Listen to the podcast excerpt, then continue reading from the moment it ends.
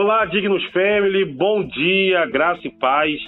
Estamos aqui em mais um podcast nessa terça-feira maravilhosa, um dia abençoado que o Senhor preparou para gente. E hoje vamos tratar de mais um assunto aqui para você e para sua família, nesse podcast, para o seu casamento principalmente. E vamos estar falando de um tema hoje assim muito interessante. Vamos estar falando hoje sobre dinheiro, casal versus dinheiro. E para falar de dinheiro, para falar de casamento junto com dinheiro, eu chamei um casal aqui para estar tá participando com a gente desse podcast de hoje e está falando aqui sobre esse assunto que, por mais que muita gente não leve a sério, mas é um assunto muito delicado dentro de casa. E hoje está aqui com a gente Pastor Cinei e Raíssa. Bom dia, Pastor Cinei. Olá, bom dia, JP. Eu estou aqui. Você que está ouvindo a gente aí, fica até o final, vai ser muito bom, uma experiência única para gente. Mais uma ferramenta que Deus colocou na nossa mão para a gente alcançar pessoas. Seja muito bem-vindo. Não desligue esse áudio. Você que está no trabalho, no ônibus, você que está, sei lá, fazendo o quê na praia, olhando por nada e ouvindo a gente. Né, JP? Mas muito participe. Bom. É verdade. É isso aí, muito bom ter você aqui. E valorize esse momento. Esse momento é muito importante para o nosso crescimento, né? Amém. Raíssa está aí com a gente também. Bom dia, Raíssa. Bom dia, bom dia, Dignos Family. Estamos aqui hoje para estar tá compartilhando algumas coisas, né? E vamos ver o que vai sair. Vamos lá, vamos lá. Então, para começar, falamos de casal versus dinheiro. Bem, a Bíblia ela traz para a gente aqui um, um, um, versículo que é estratégico sobre essa questão financeira. É, Paulo, quando ele escreve a Timóteo, na sua primeira carta, no capítulo 6, no verso 10, Paulo vai e diz assim para Timóteo: Pois o amor ao dinheiro é a raiz de todos os males. Algumas pessoas, por cobiçarem o dinheiro, dividiram-se da fé, aliás, se desviaram da fé e se atormentaram a si mesmo em muito sofrimento. Bem, esse é um texto forte porque Paulo diz o seguinte: o problema não é o, o, o dinheiro em si, mas o problema é o amor ao dinheiro. E esse amor ao dinheiro tem causado guerra, destruição e tudo mais. Então a pergunta é, pastor Sinei, esse amor ao dinheiro também pode afetar o casamento? Uau, muita coisa, JP. É, é, a gente ouve muito falar sobre infidelidade conjugal, mas hoje existe um termo já muito usado, que é infidelidade financeira no casamento. Algo hum. muito louco. É claro que a gente entende que é, é, quando pessoas se casam, se unem, é, se vivia num, num jeito com a tua família, esposa de outro jeito, então tem que é, é, se amadurecer nesse processo de casamento. E a parte financeira é algo que mexe muito. Eu vou contar uma experiência no início do casamento que eu tive com essa questão financeira, embora tenha, eu tenha é, tido uma educação financeira com meus pais muito boa. Sim. Mas quando eu casei, eu me vi é, é, de um lado oposto do que eu nunca tinha vivido. Eu nunca tinha vivido aquela experiência. E, e, o lado financeiro, ele aflora dentro do casamento. Se a gente não tiver cuidado com relação a isso, a gente se perde. É, eu, eu vim de uma educação. Deixa eu contar minha história rapidinho, posso? Claro, não, fica à vontade, vamos a gente está aqui, vamos, vamos lá. Talvez, talvez você que esteja ouvindo aqui, é, talvez esse áudio vai chegar em pessoas que estão noivas e casar. É muito importante isso. Você que está namorando, é, é, é importante você olhar esse detalhe no seu namoro, porque quando casa, não tem mais como voltar. Tem que se ajustar. Sim. Então, é assim que vai fazer, vai fazendo. Vamos lá, quando eu, eu vim de uma família, é, é, o meu pai ele, tem, ele teve sempre esse controle na nossa casa com relação a dinheiro. É, eu, eu sou filho de pastor, então meu pai teve essa educação do dízimo da oferta, mas ele teve aquela educação de guardar, não gastar tudo que ganha. Sim. E meu pai sempre foi muito aberto com a minha mãe com relação às contas, finanças, é, é, sempre liberou senha de banco para toda é, eu e minha irmã, e tinha acesso que era do meu pai. Sempre foi muito transparente pai... ali, né? O relacionamento de vocês financeiro. E isso foi muito bom, porque quando eu cheguei no casamento, eu, eu, eu trouxe isso para dentro do casamento. A Raíssa também, ela, ela sempre foi muito aberta com o pai dela, o, o, o Celso sempre foi muito aberto com relação às finanças, com relação à família, nunca foi de esconder. E isso é de extrema importância. É, eu, quando, quando eu, eu vou, educar meu filho, eu vou educar da mesma forma, porque eu sei que isso influencia lá no casamento. É, pra você ter ideia, essa infidelidade financeira é algo tão louco que até o SPC, o Serasa, já fez pesquisa com relação a isso. Você acredita que 37% das brigas dos casais é, sobre o gasto financeiro, ou seja, o gasto conjugal, às vezes a incompatibilidade de, de conversa dentro do casamento com relação ao dinheiro traz o, o, o desacordo ali, entendeu? E essa é a forma como, como é, é, gerido o dinheiro dentro do casamento. Isso é muito importante. Se a gente não tiver cuidado com relação a isso, a gente se perde. É, se perde é, mesmo.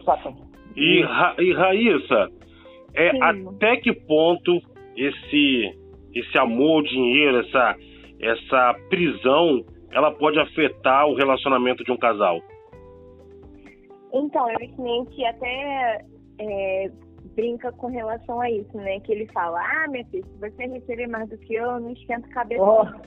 Aí a gente ficar feliz da vida. Então, assim, é, a partir do momento que você casa, conforme o que você falou, a gente tem é, criações diferentes e tudo, porém, nessa questão financeira, graças a Deus não foi tema de briga aqui em casa.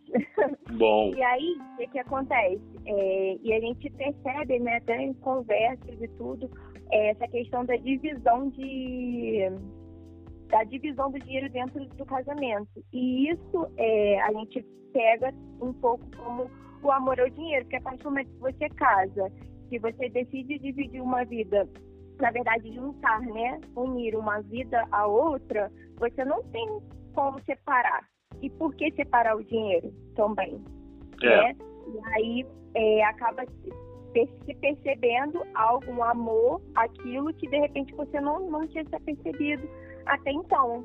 Né? É, é, eu, eu acho que o dinheiro, se ele não tiver um equilíbrio, ele vai desequilibrar alguma área da, da nossa vida né? seja a área sentimental, seja a área até espiritual, né? Eu acho que o dinheiro ele afeta até a vida espiritual do casal, né?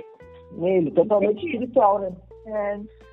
É, e, é você, você, pode ver que Jesus ele fala mais de dinheiro, né? Nos seus ali o, nos relatos dos evangelhos, você vai ver mais Jesus abordando a questão do dinheiro, falando de mamão e outras coisas, do que propriamente até falando de salvação, né? Isso é verdade. É, é, é, é hoje eu estava conversando com um amigo meu que, que ele, que ele é evangélico, está casado há seis anos, e quando a gente casa, né, é, já não tem filho, está naquele, naquele momento de curtir o casamento, no início, e ele, ele tinha uma vida muito confortável, é, a esposa trabalhava, ele trabalhava, tinha uma renda boa, e ele contava para mim que ele tinha o sonho de ter filhos, enfim. E com dois anos de casado, ele teve o primeiro filho dele. Hum. E aí o que acontece é a esposa parou de trabalhar, teve esse processo. Ele não, eles não calcularam é, é, essa possível fim da renda da esposa para juntar no orçamento mensal deles. E aí o que aconteceu? É, hoje eles estão passando por uma crise muito grande no casamento, por quê? Porque eles não querem perder aquele padrão de vida que eles tinham antes, porém é, eles, eles não conseguem calcular. É, a esposa hoje ela não entende o lado dele, que ele está com, está com dificuldade financeira e ela quer viver no mesmo padrão. Só que há uma falta de diálogo muito grande porque ele, às vezes, ele retém, chega na briga, não é assim, né? Mulher, ela joga tudo pra fora no momento da briga. Tem homem que é assim também, né, João Paulo? Sim, tem sim. Tem, ah, porque você não deixou comprar minha blusinha lá no C&A, você não deixou no chão do 10, eu consegui pagar a blusinha. Não, e o, di e o dinheiro causa uma briga feia, e né? Aí, Aí acaba que aí é, é, é parte para agressão. Como é que é, isso? Não escutei. acaba desestabilizando tudo, né? É verdade, desestabiliza. Exatamente. está acostumado com um padrão, daí a pouco você tem que diminuir esse padrão e aí, aí desestabiliza tudo. Aí entra a briga do casal. Não, e isso é um conflito, isso é um conflito terrível, né, Cinei? Porque assim, o cara vinha com aquele padrão de vida, aquele estilo de vida, se adaptar também é complicado. Mas é possível, né? É possível se adaptar. É, é tem que ter uma sensibilidade. E eles já compartilhando. Tem, tem, tem duas crianças e ah, vai fazer um ano, o filho mais novo dele vai fazer um ano. E quando ele fez o aniversário da filha mais velha, ele teve um padrão de vida melhor. E, e ela fica falando, ah, meu filho mais novo, mais novo não vai ter a mesma festa que a mais velha teve. Ou seja, não tem a sensibilidade de entender o momento. Eu acho que essa falta de diálogo, essa falta de, de, de conversar sobre dinheiro dentro de casa, isso é muito real.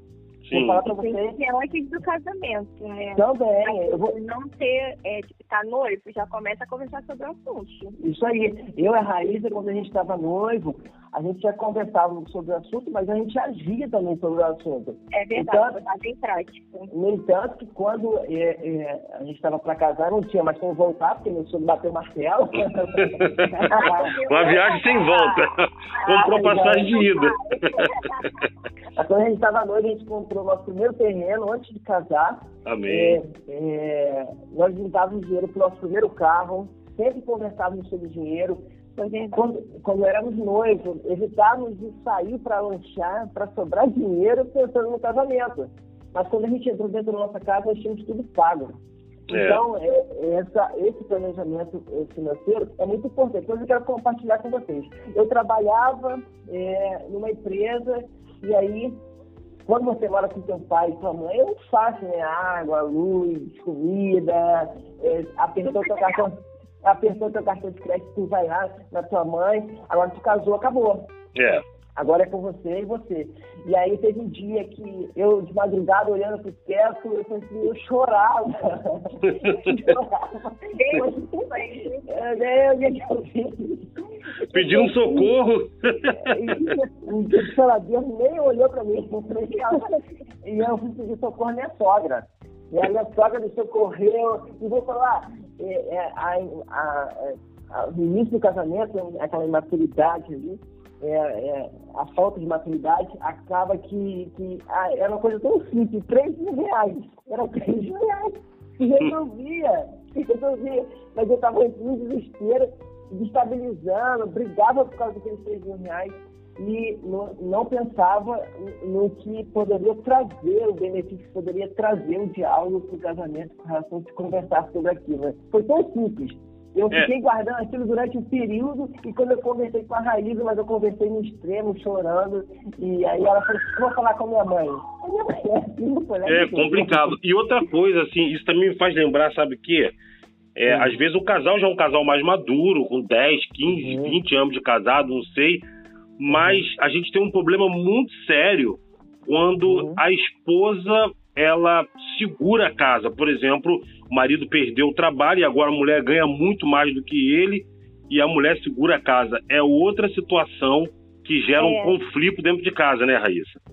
É, é, o homem, né, que é a cabeça da casa, acaba se sentindo impotente, né, porque ele está sendo dependente de mulher, né? E é como eu falei, a gente sempre brinca com isso, que a gente, ele, para ele, eu podia ganhar milhões e para ele ficar em casa ele estar feliz da vida. Eu viraria o dono do lar. Na contramão. Ah, vou te falar, é, esse, esse, movimento de feminismo aí, de igualdade, minha filha, eu não me preocupo com isso, pode ser, não tem problema nenhum. Eu não sou a favor, não, porque eu quero continuar sendo. Não é financeira, cara. E, é verdade.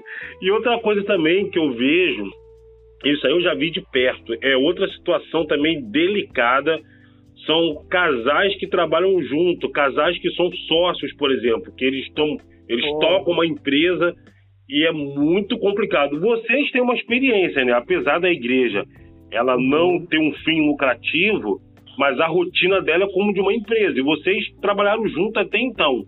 E como é que era o convívio de vocês ali administrando a, a parte administrativa da igreja, no dia a dia, todos os recursos, havia discordância ou sempre foi muito fácil lidar com isso para vocês? Porque o casal que é sócio, que convive aí na, sociedade, eles, eles, eles têm aí uma certa semelhança com o que vocês trabalhavam também, né?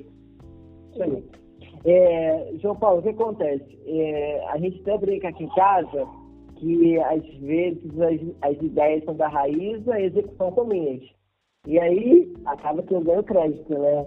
Mas deixa eu te falar, não tem como, estou é, falando pra minha, da minha vida, o que a gente vive dentro da igreja ali, não tem como é, você querer fazer tudo sozinho, não tem. E Sim. não tem como é, trabalhar no âmbito, mesmo que seja igreja ali, igual a gente viveu, sem ter o, o, apoio do cônjuge. Por quê? Porque há um compartilhamento de dúvidas, é, de decisões, isso foi muito importante. Embora, às vezes, não conseguimos deixar o assunto na igreja, que é da igreja, às vezes ele perdura dentro da nossa casa, ele vem para cá, a gente conversa sobre esse assunto aqui dentro, mas para a gente foi um, um ambiente muito sadio. Já teve problema, divergência de pensamento a respeito do, do da igreja, de decisões? Claro que sim. sim. Mas a gente nunca teve muita dificuldade com relação a isso, não. A única dificuldade que a gente começou a limitar, às vezes eu converso com você em off a respeito disso, é não trazer muito assunto para a igreja para dentro de casa. Por quê? Porque às vezes a casa fica tóxica, né? É, é. Infelizmente. Isso acontece porque é dono de empresa, é natural. Eu estava até. Nós tivemos uma visita numa empresa essa semana de um, de um casal lá da igreja, que eu achei muito interessante a atitude deles lá. Embora eh, a esposa, ela que faça todo, toda a gestão administrativa, toda a gestão financeira, mas ela tem o esposo como conselheiro. Nenhuma decisão ela toma antes, mesmo ela sendo dominadora do assunto, sem antes compartilhar com ele. E às vezes ela, ele não concordando e ela sendo, é, tendo autoridade no assunto, ela respeita aquele momento dele, entende, tenta convencer de uma outra forma, às vezes um ponto de vista que ele não está vendo igual a ela. Isso Poxa, é muito importante. Isso aconteceu com a gente dentro da igreja também. Às vezes era um ponto de vista, era só o fato de ouvir. É, é, por que, que você concorda? Aí ela expressava o ponto de vista e eu, aí eu apresentava o meu ponto de vista. Às vezes, eu chegava nos acordos e tinha que tomar uma decisão e vamos embora. Mas, às vezes, mas, mas, mas, às vezes também havia desacordo entre vocês, havia um, um eu não digo, eu não digo ponto de conflito, mas, mas às vezes você Sim. falava, não, não é assim, tá errado, eu acho que tem que ser desse jeito. É, e aí, quando, quando a gente chegava em casa, como você nem falou, né, a gente tratava as coisas trata as coisas da igreja na igreja. É, é, é era, era isso que eu ia te perguntar. Até desculpa, desculpa te interromper, mas eu ia te perguntar exatamente isso. Mesmo você tendo, às vezes, um dia de conflito, de divergência de ideia, o que é comum, mesmo entre um casal, até porque está trabalhando junto. Mas quando você chega em casa, isso afetava vocês no relacionamento, na intimidade e tudo mais? Essa discussão que vocês tiveram no trabalho afetava o seu fim de noite, por exemplo? Então, aí o que, que a gente combina? E quando a gente entra no carro e se a gente tá no caminho de casa, como é algo assim bem divergente, aí a gente combina, ó, chateou, chateou, agora a gente vai entrar dentro de casa, não tem como continuar a ficar chateado. Vai ser bom, muito bom. A vida que segue é difícil, é, né? Tá, Japão, às vezes, às vezes demora um pouquinho. É, demora. Tem que, tem que fazer um mimo. Tem que fazer um mimo, uma massagem. Aí vai tomar um banho, vai refletir, né? É. Aí come alguma coisa, aí outro tipo de conversa e vida que segue. Mas, é, é claro, assim, é claro que o. Não é fácil. É, é, claro, é claro que um casal que trabalha junto, né? Automaticamente vai haver discordância, principalmente, por exemplo, se um cuida do, do, do financeiro e o outro, o outro cuida, por exemplo, de uma, da produção da, do, da empresa, acaba que eles vão divergir em algum momento, porque a produção ela quer mais recurso, o financeiro quer segurar, mas eu acho que o grande, acho que o grande diferencial é esse casal sócio ter essa maturidade de falar, olha, daqui para fora acabou nós vamos voltar a ser um casal, porque senão acaba que o casal esfria mesmo por conta de sociedade, né? É, aí, aí eu fico pensando, isso, nem tá pensando nisso ainda, abstrai, abstrai. Não, e a, e a, pior coisa que tem é você ouvir, pô, eu te avisei. Ih, isso aí é terrível, isso aí é terrível. Isso é terrível, cara. E aí eu falei assim, meu irmão, o melhor é errar, hora que é errar por omissão, por excesso. Não, o eu te avisei é o pior dos males, irmão. É terrível. Não, tu não tem onde enfiar a cara. Não, aí você fica, você vai ter que concordar, não tem jeito. É verdade. Mas é, um dos assuntos, cara, que a igreja ela tem que abordar, e eu vou até fazer um, um período de propaganda aqui nesse, nesse, nosso podcast aqui rapidinho. Nossa igreja ela vai ter um momento de empreendedorismo agora no mês de julho, aqui da igreja, no início de agosto, e nós vamos abordar esse assunto. É, nós temos muitos empresários na nossa igreja e talvez boa parte deles não envolve a família dentro de negócios. Sim. Isso é muito ruim, isso é muito ruim, porque nós tivemos alguns casos aqui na igreja de falecimento de pessoas que eram empresárias, porque a família não se envolvia dentro dos negócios. Elas eram ser a parte, parecia que ele estava trabalhando na Terra e a família em Marte. E aí o que acontece? Sendo que ele era o provedor da casa através da empresa, e ninguém se envolvia. É, é, teve pessoas que faleceram na, na igreja nesse período, a esposa não sabia ser muito bom, pô do, do, do, do marido. Isso é, isso é muito ruim. É, é, é, eu brinco lá na igreja e, e, é uma cultura que veio da casa do Celso. Esposo, deixa eu te falar, ensine as suas esposas a dirigirem. Isso é importante. É muito importante, importante. E é uma coisa tão simples, mas você vai evitar muito, muito, muito problema, você desgaste isso dá liberdade, isso é muito importante também. Eu, eu tô, a gente está falando de financeiro, a gente está entrando no dinheiro aqui, por quê? Porque se você olhar, às vezes é uma forma de você economizar, uma forma de você economizar tempo também. Tem gente que não, não, não, pensa nisso, mas economizar tempo é muito bom, porque traz, traz alívio para você, você fica mais tranquilo, você tem tempo para sua família, enfim. É, é, sobre isso tem gente, tem, tem, tem, tem, tem esposa que é, a raiz está aqui, ela sabe disso esposa que é, é, ele, ele é, tem dois carros da garagem, de filho, mas ele não, não incentiva a esposa a dirigir é, é, é, com medo de alguma coisa. Não sei, rapaz. Isso é muito ruim no casamento também. É verdade. Eu falando isso aqui, né? Muito que eu tô falando aqui. Mas vamos lá, João Paulo. Volta um pouquinho. Volta falando sobre a independência, né? Do, o marido não prender ao financeiro somente com ele, porque você não sabe o dia de amanhã, né? É. Isso, né? Aí a família vai acabar perecendo porque tem coisas que só o marido sabe. Aí até assim no banco, até liberar, nisso já passou mês e você tem conta a pagar, que a conta continua, né? A vida que segue. É verdade. Não, Ó, e, e, e, e, não, não, não fica uh, a par da situação toda, entendeu? Como? É, ah, deixa eu finalizar, João Paulo, eu gosto de falar. Sim. Eu gosto de falar. É, o, o, meu, o meu, vou dar um exemplo, vou dar um exemplo para vocês. O meu, meu avô, ele, ele, ele faleceu há um tempo, e é um exemplo que é muito importante. A gente está falando de morte que não, tá, gente? Só para dar exemplo. Sim, sim. Mas olha só, ele, ele faleceu é, ninguém sabia os bens que ele tinha.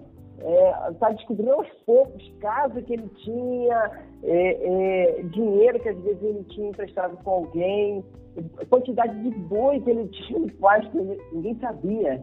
Isso está sendo descoberto agora aos poucos, entendeu? Isso é muito ruim para o relacionamento. É, essa, é, essa famosa infidelidade conjugal, isso existe. Isso a gente não pode existe. não. Tá? Existe.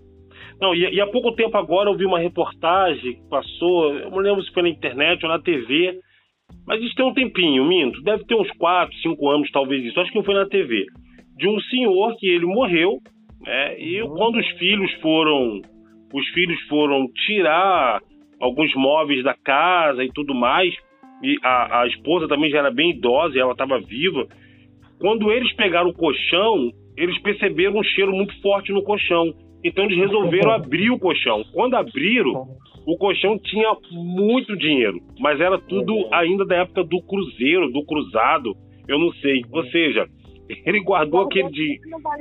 Ele guardou aquele dinheiro por anos em silêncio, tipo assim, pô, vou guardar aqui, ninguém pode saber.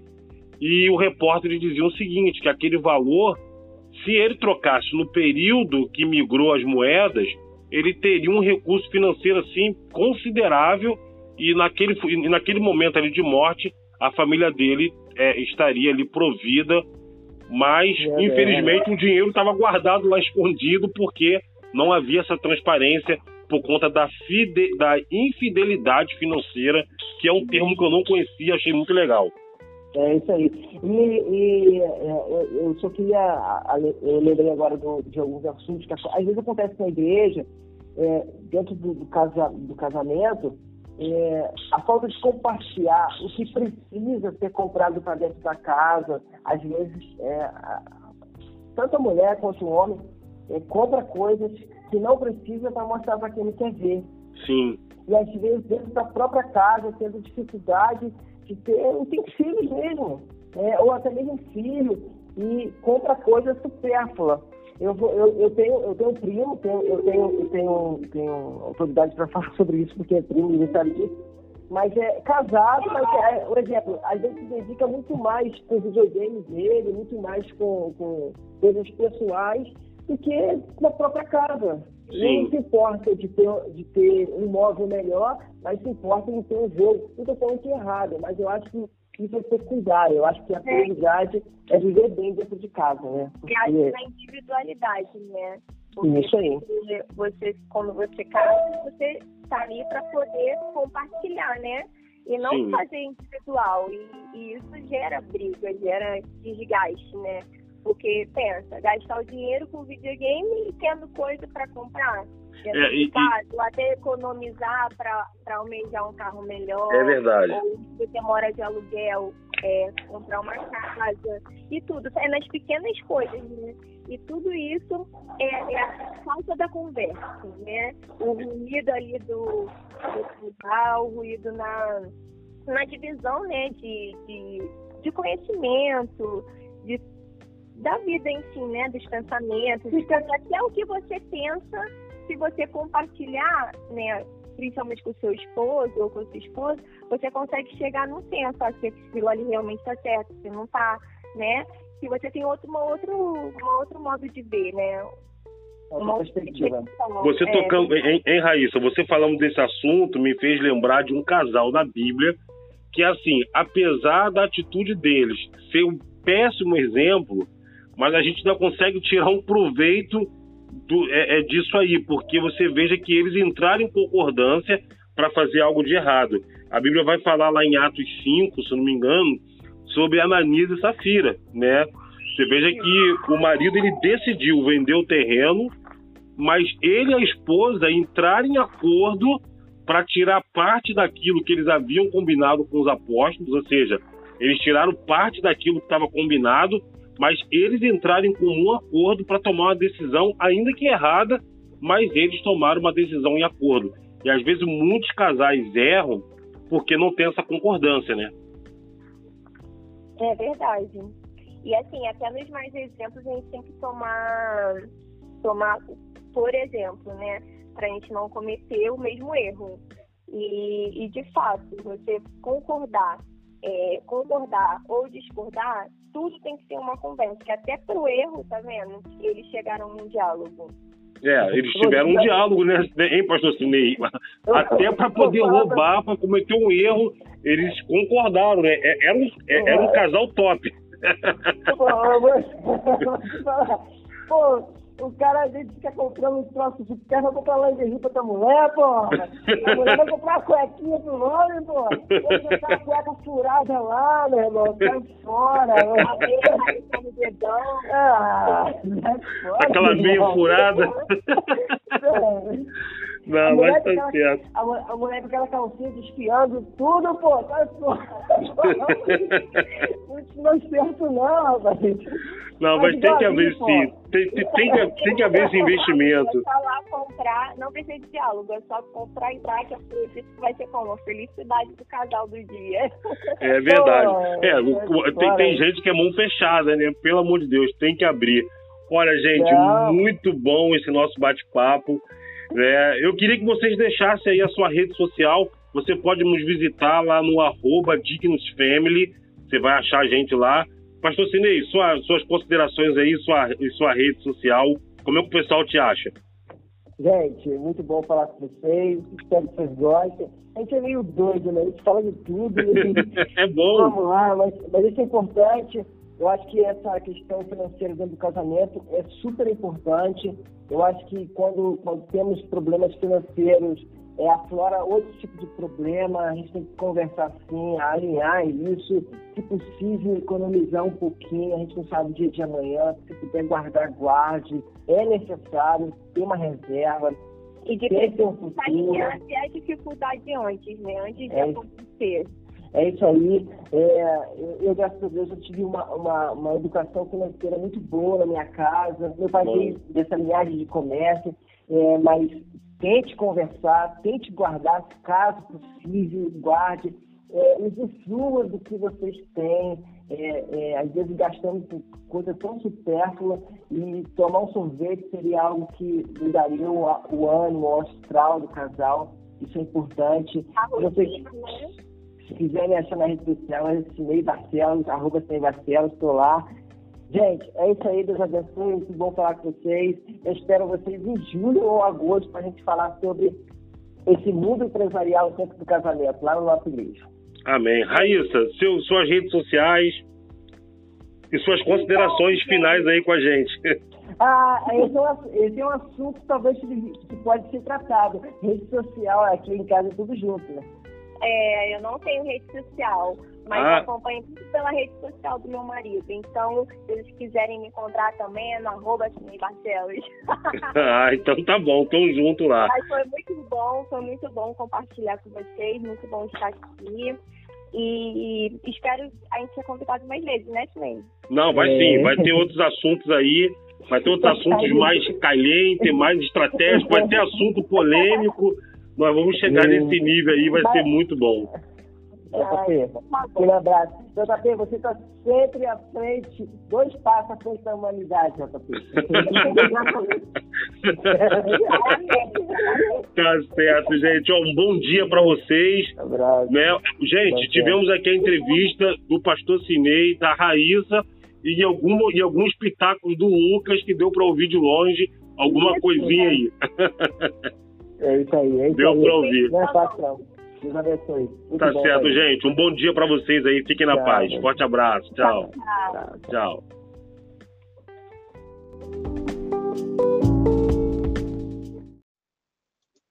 Olá, Dignos Family, bom dia, graças a Deus. Sábado, chegou o sábado, hein? Dizia o poeta: todo mundo busca alguma coisa no sábado à noite. Só que aqui não é à noite, aqui é de dia. Então hoje você já está recebendo uma palavra logo de manhã no nosso último podcast falando sobre família. A gente encerra aqui hoje a nossa última mensagem, digamos assim, nosso último bate-papo. E hoje, para poder fazer esse encerramento, eu trouxe um cara sensacional, um cara que é maior do que eu, grande amigo, um cara top, Pastor Onofre. Fala, Pastor Onofre, bom dia. Fala, meu irmão João, bom dia. Tudo bem com você, meu querido? Você é o verdadeiro poeta, né? Você é o grande poeta. Bom dia para você, bom dia para aqueles que estão nos ouvindo nesse momento. É, eu quero já desde já agradecer a você, tá, João, pela oportunidade que você estende até nós de alguma forma a gente poder somar, né? Somar para o reino, e de alguma forma também está abençoando vidas através da, das nossas experiências, né? Porque no meio da nossa caminhada existem experiências boas, experiências ruins, e eu acredito que tudo isso, de alguma forma, nada acontece por acaso, e de alguma forma isso vai gerar bênção para outras vidas, tá? Amém. Quero parabenizar você por essa iniciativa linda, tá? Porque a gente sabe que a gente tem visto aí famílias deterioradas, famílias que estão se desencontrando, né? É, mas a gente sabe que a família é a célula máter da sociedade, foi que Deus assim instituiu e a gente tem que a todo instante lutar por isso. Eu quero parabenizar também aos nossos ouvintes, aqueles que estão nos ouvindo, porque a gente tem se deparado com muitas situações de que quando existem trabalhos assim direcionados para casais, né, a gente vê muita gente, ah, mas eu já tenho 30 anos de casado, eu já tenho 40 anos de casado, eu não preciso disso não. Sim, é. Eu já eu já sei demais, eu já sei muito. E aí é que muitas vezes a gente acaba errando, é errando, falhando, e a gente vê muitos matrimônios aí se acabando, se deteriorando. Amém. Mas vamos lá, meu querido, fala vamos comigo. Sim. Então, Pastor Noff, hoje o nosso último bate-papo, nosso último podcast, nosso último tema. É, a gente está aqui desde segunda-feira trazendo uma mensagem, trazendo uma palavra. É, acompanhei com... todas, acompanhei todas. Ah, maravilha. Conversando com os nossos líderes, nossos pastores, amigos. Né? E aqui cada um contamos suas experiências. Desde segunda-feira, o pastor Celso trouxe aqui suas experiências. Maravilha. O pastor Sinei, junto com a Raíssa, também bateu Muito um papo bom. aqui com a gente. Depois o pastor. Adriano, o pastor Denis, pastor Bruno ontem. Aliás, hoje de manhã, né? Ontem foi o pastor Denis. E, e agora, fazendo esse encerramento aqui é, com você, a gente tratando sobre se apaixonar novamente. É Maravilha. É possível se apaixonar novamente? E aqui a Bíblia diz o seguinte, lá em Jó 14, no versículo 7 até o versículo 9, tem um versículo aqui muito conhecido que vai dizer assim, versículo 7, porque há esperança para a árvore que, se, que foi cortada, ainda se renovará, e não cessarão os seus renovos, né? os seus renovos, eu acho que é assim. Uhum. É, se envelhecer na terra sua raiz, e o seu tronco morrer no pó, ao cheiro das águas brotará, dará ramos novamente e se tornará uma nova planta.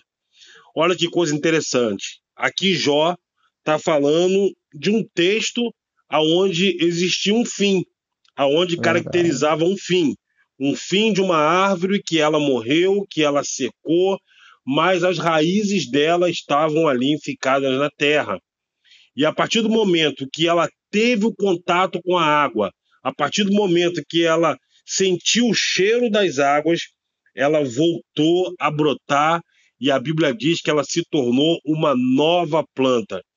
Pastor Onofre, para esse casal que está nos ouvindo nessa manhã e que talvez o sentimento, o amor já está aí acabando ou já acabou, é possível se apaixonar novamente por essa pessoa, por esse marido, por essa esposa? Bem, João Paulo, é, essa passagem que você trouxe aí de Jó, maravilhosa, né?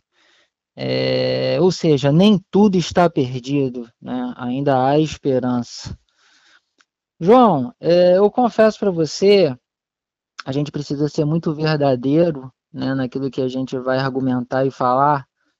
É, vocês ontem até conversaram sobre a questão de quebra de aliança, que eu também acompanhei, que foi espetacular, muito bom com o pastor Bruno. É, mas existe o grande problema do caminho da volta. E eu confesso para você, eu vou dizer para você com verdade que o caminho da volta não é muito fácil. Sim. A gente não pode ser nenhum hipócrita, a gente não está aqui falando que é, aquele que serve a Deus, né, que tudo é as mil maravilhas, porque a gente sabe que existem lutas, existem é, situações que a gente sabe que Deus opera, Deus é maravilhoso, Sim. mas Deus ele opera em cima das suas atitudes, em cima das tuas ações, porque é através das tuas ações que você está mostrando para Deus, Senhor, eu tenho fé em Ti que as coisas podem acontecer, que as coisas podem se tornar diferentes e que o Senhor pode escrever uma nova história para mim. Amém. Mas eu tenho que apontar para Deus isso que eu quero. Né? Eu não posso simplesmente cruzar os braços. E às vezes fazer o caminho de volta não é fácil. Sim. Eu preciso me reconciliar, eu preciso pedir perdão, eu preciso reconhecer os meus erros, eu preciso abrir mão do meu eu, né? Eu preciso pegar o meu orgulho, jogar ele fora. É tá? verdade. Eu preciso me desarmar, essa é a grande verdade. Né? Existe, é, é, é, claro que existe sim é, essa possibilidade existe sim essa chance de, mesmo de, após uma aliança quebrada, após um esfriamento é, conjugal, um esfriamento amoroso das coisas, ter uma retomada, ter uma nova chance de que as coisas venham dar 100% certo? Claro que existe, e eu acredito nisso, porque se eu não acreditasse nisso, eu não serviria ao Deus que eu sirvo. Amém. Tá? E eu sei e tenho certeza que ele pode sim escrever uma nova história para todos nós, independente da situação que hoje, talvez até a pessoa que esteja nos ouvindo agora, talvez esteja até vivenciando isso. Né? Uma quebra de aliança, uma situação onde já existiu um esfriamento, uma situação onde que de repente o camarada está dormindo num quarto e a mulher está dormindo no outro, ou de repente não estão nem mais na mesma casa. Mas eu creio fielmente que Deus pode mudar essa história, mas vai precisar sim dessa dessa volta, de fazer o caminho de volta, de querer, tá? De abrir mão do eu, abrir mão do próprio orgulho, para que Deus realmente possa entrar nessa situação e mudar todo o enredo dessa história, porque a gente quando fala de se desarmar, eu, eu, eu ouvi, a, a, você foi muito feliz na tua escolha quando você colocou a, o primeiro assunto acerca do diálogo com o pastor Celso, e eu estava ouvindo, achei muito bom, maravilhoso, toda a palavra que o pastor também, pastor Celso trouxe, né, quando falava ali de, de diálogo, e eu ainda coloco, João Paulo, que a gente sabe que o diálogo, as palavras são importantíssimas, porque tudo também começa através da palavra, né? Sim. A própria palavra de Deus diz que clamas a mim é, e responder-te-ei e anunciar-te-ei coisas grandes e firmes que não sabes. Então tudo começa através da palavra. Né? O próprio Deus, quando criou a terra, ele, ele disse: haja, foi com palavras. Então tudo precisa haver o diálogo. Só que antes do diálogo, é, precisa haver uma coisa que é, eu costumo dizer quando a gente tem esses momentos para poder a gente bater um papo, conversar, às vezes até com algum casal, né? Eu por esses dias a gente até teve uma oportunidade de, de conversar com um casal. Amém. E, e eu falei, olha, é, vocês precisam primeiro, antes de conversar, antes de dialogar, antes de apresentar qualquer assunto, a primeira coisa que a gente precisa fazer é nos desarmar. Porque às vezes, João, é, a gente quando vai ter um diálogo que a gente pensa que, que ah, vou conversar, vou sentar, vou falar, às vezes a gente está muito armado, está com a nossa metralhadora armada para poder acusar, para apontar, para se justificar, tá? Porque é muito fácil a gente armazenar na nossa memória os erros do outro. Né? Nesse caso aqui que a gente está falando de vida conjugal, às vezes a gente armazena muito na nossa memória o erro do outro. Sim. Mas a gente a gente não quer em nenhum momento argumentar sobre os nossos próprios erros. A gente quer simplesmente apertar o botão do delete para poder deletar os nossos próprios erros e Sim. quer somente apontar o erro do outro. E a é gente é quer sempre e a gente quer sempre nos justificar, não é verdade? Então, eu para poder sentar com a minha esposa, para poder ter um diálogo com ela, eu primeiro tenho que sentar desarmado. Eu tenho Sim. que primeiro me expor. Eu tenho que primeiro apresentar para ela aonde eu estou errado. Olha, eu acho que eu estou errando aqui, eu estou falho aqui, e eu não queria mais repetir isso, porque através desse, desse ponto que eu gerar, isso também vai gerar nela a, a, a vontade também de querer se, de, de se expor para mim. Né? É de poder falar, não, poxa, olha, amor, eu acho que eu também estou falho aqui, eu também estou errado aqui, né? E a partir desse momento, então, haverá um início de um diálogo. Sim. Aí haverá um diálogo justo. Tá? É, e através a partir do momento do diálogo, que você não quer apontar. E através desse diálogo, é, é, o amor começa a ser aquecido, né? Porque Exato. eu acho que essa questão da paixão, né? Do, do carinho, isso é algo que vai acontecer diariamente. Eu acho que o amor ele deve ser renovado a cada momento um simples eu te amo, claro. né, uma palavra, isso também faz parte desse contexto. Só que eu realmente concordo com o que você falou e aquilo também que o pastor Celso falou prim no primeiro dia, tudo vai começar com diálogo, tudo com vai começar com bate-papo. Mas é possível sim esse casal voltar a ter aquele amor, voltar a ter aquele carinho que tinha no começo, ou até melhor, né, Pastor Nofre? Até porque o amor também pode se renovar, né?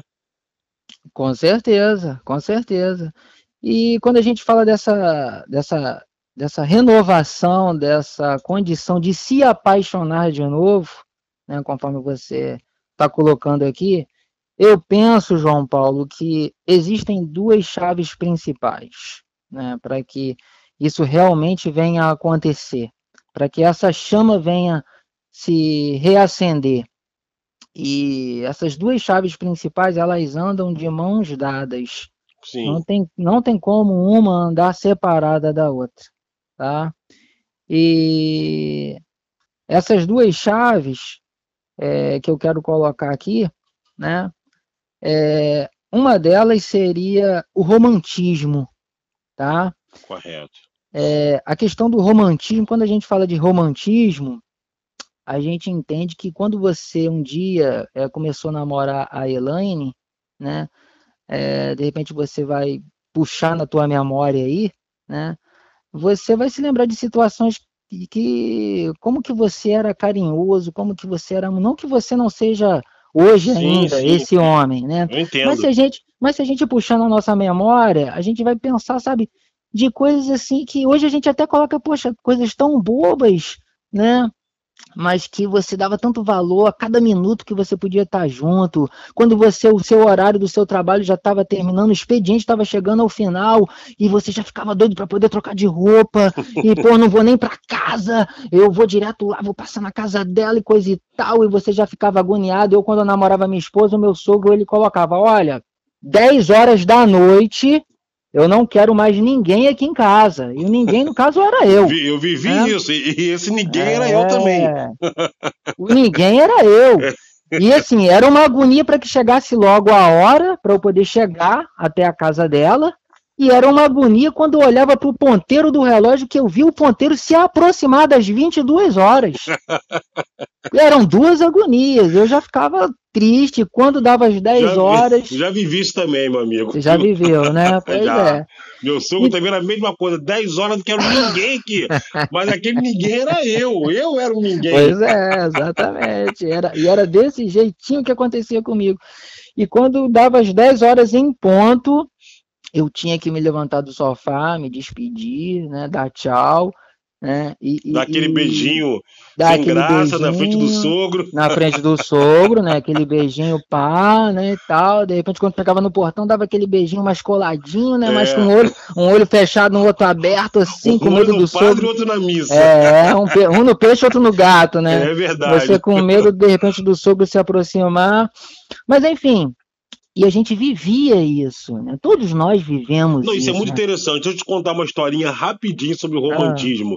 Ah. Algo bem interessante. É, é, eu tenho 23 anos de casado. Mas quando eu tinha, acho que um ano de casado, acho que, acho que eu não tinha nenhum ano ainda, acho que eu tinha meses.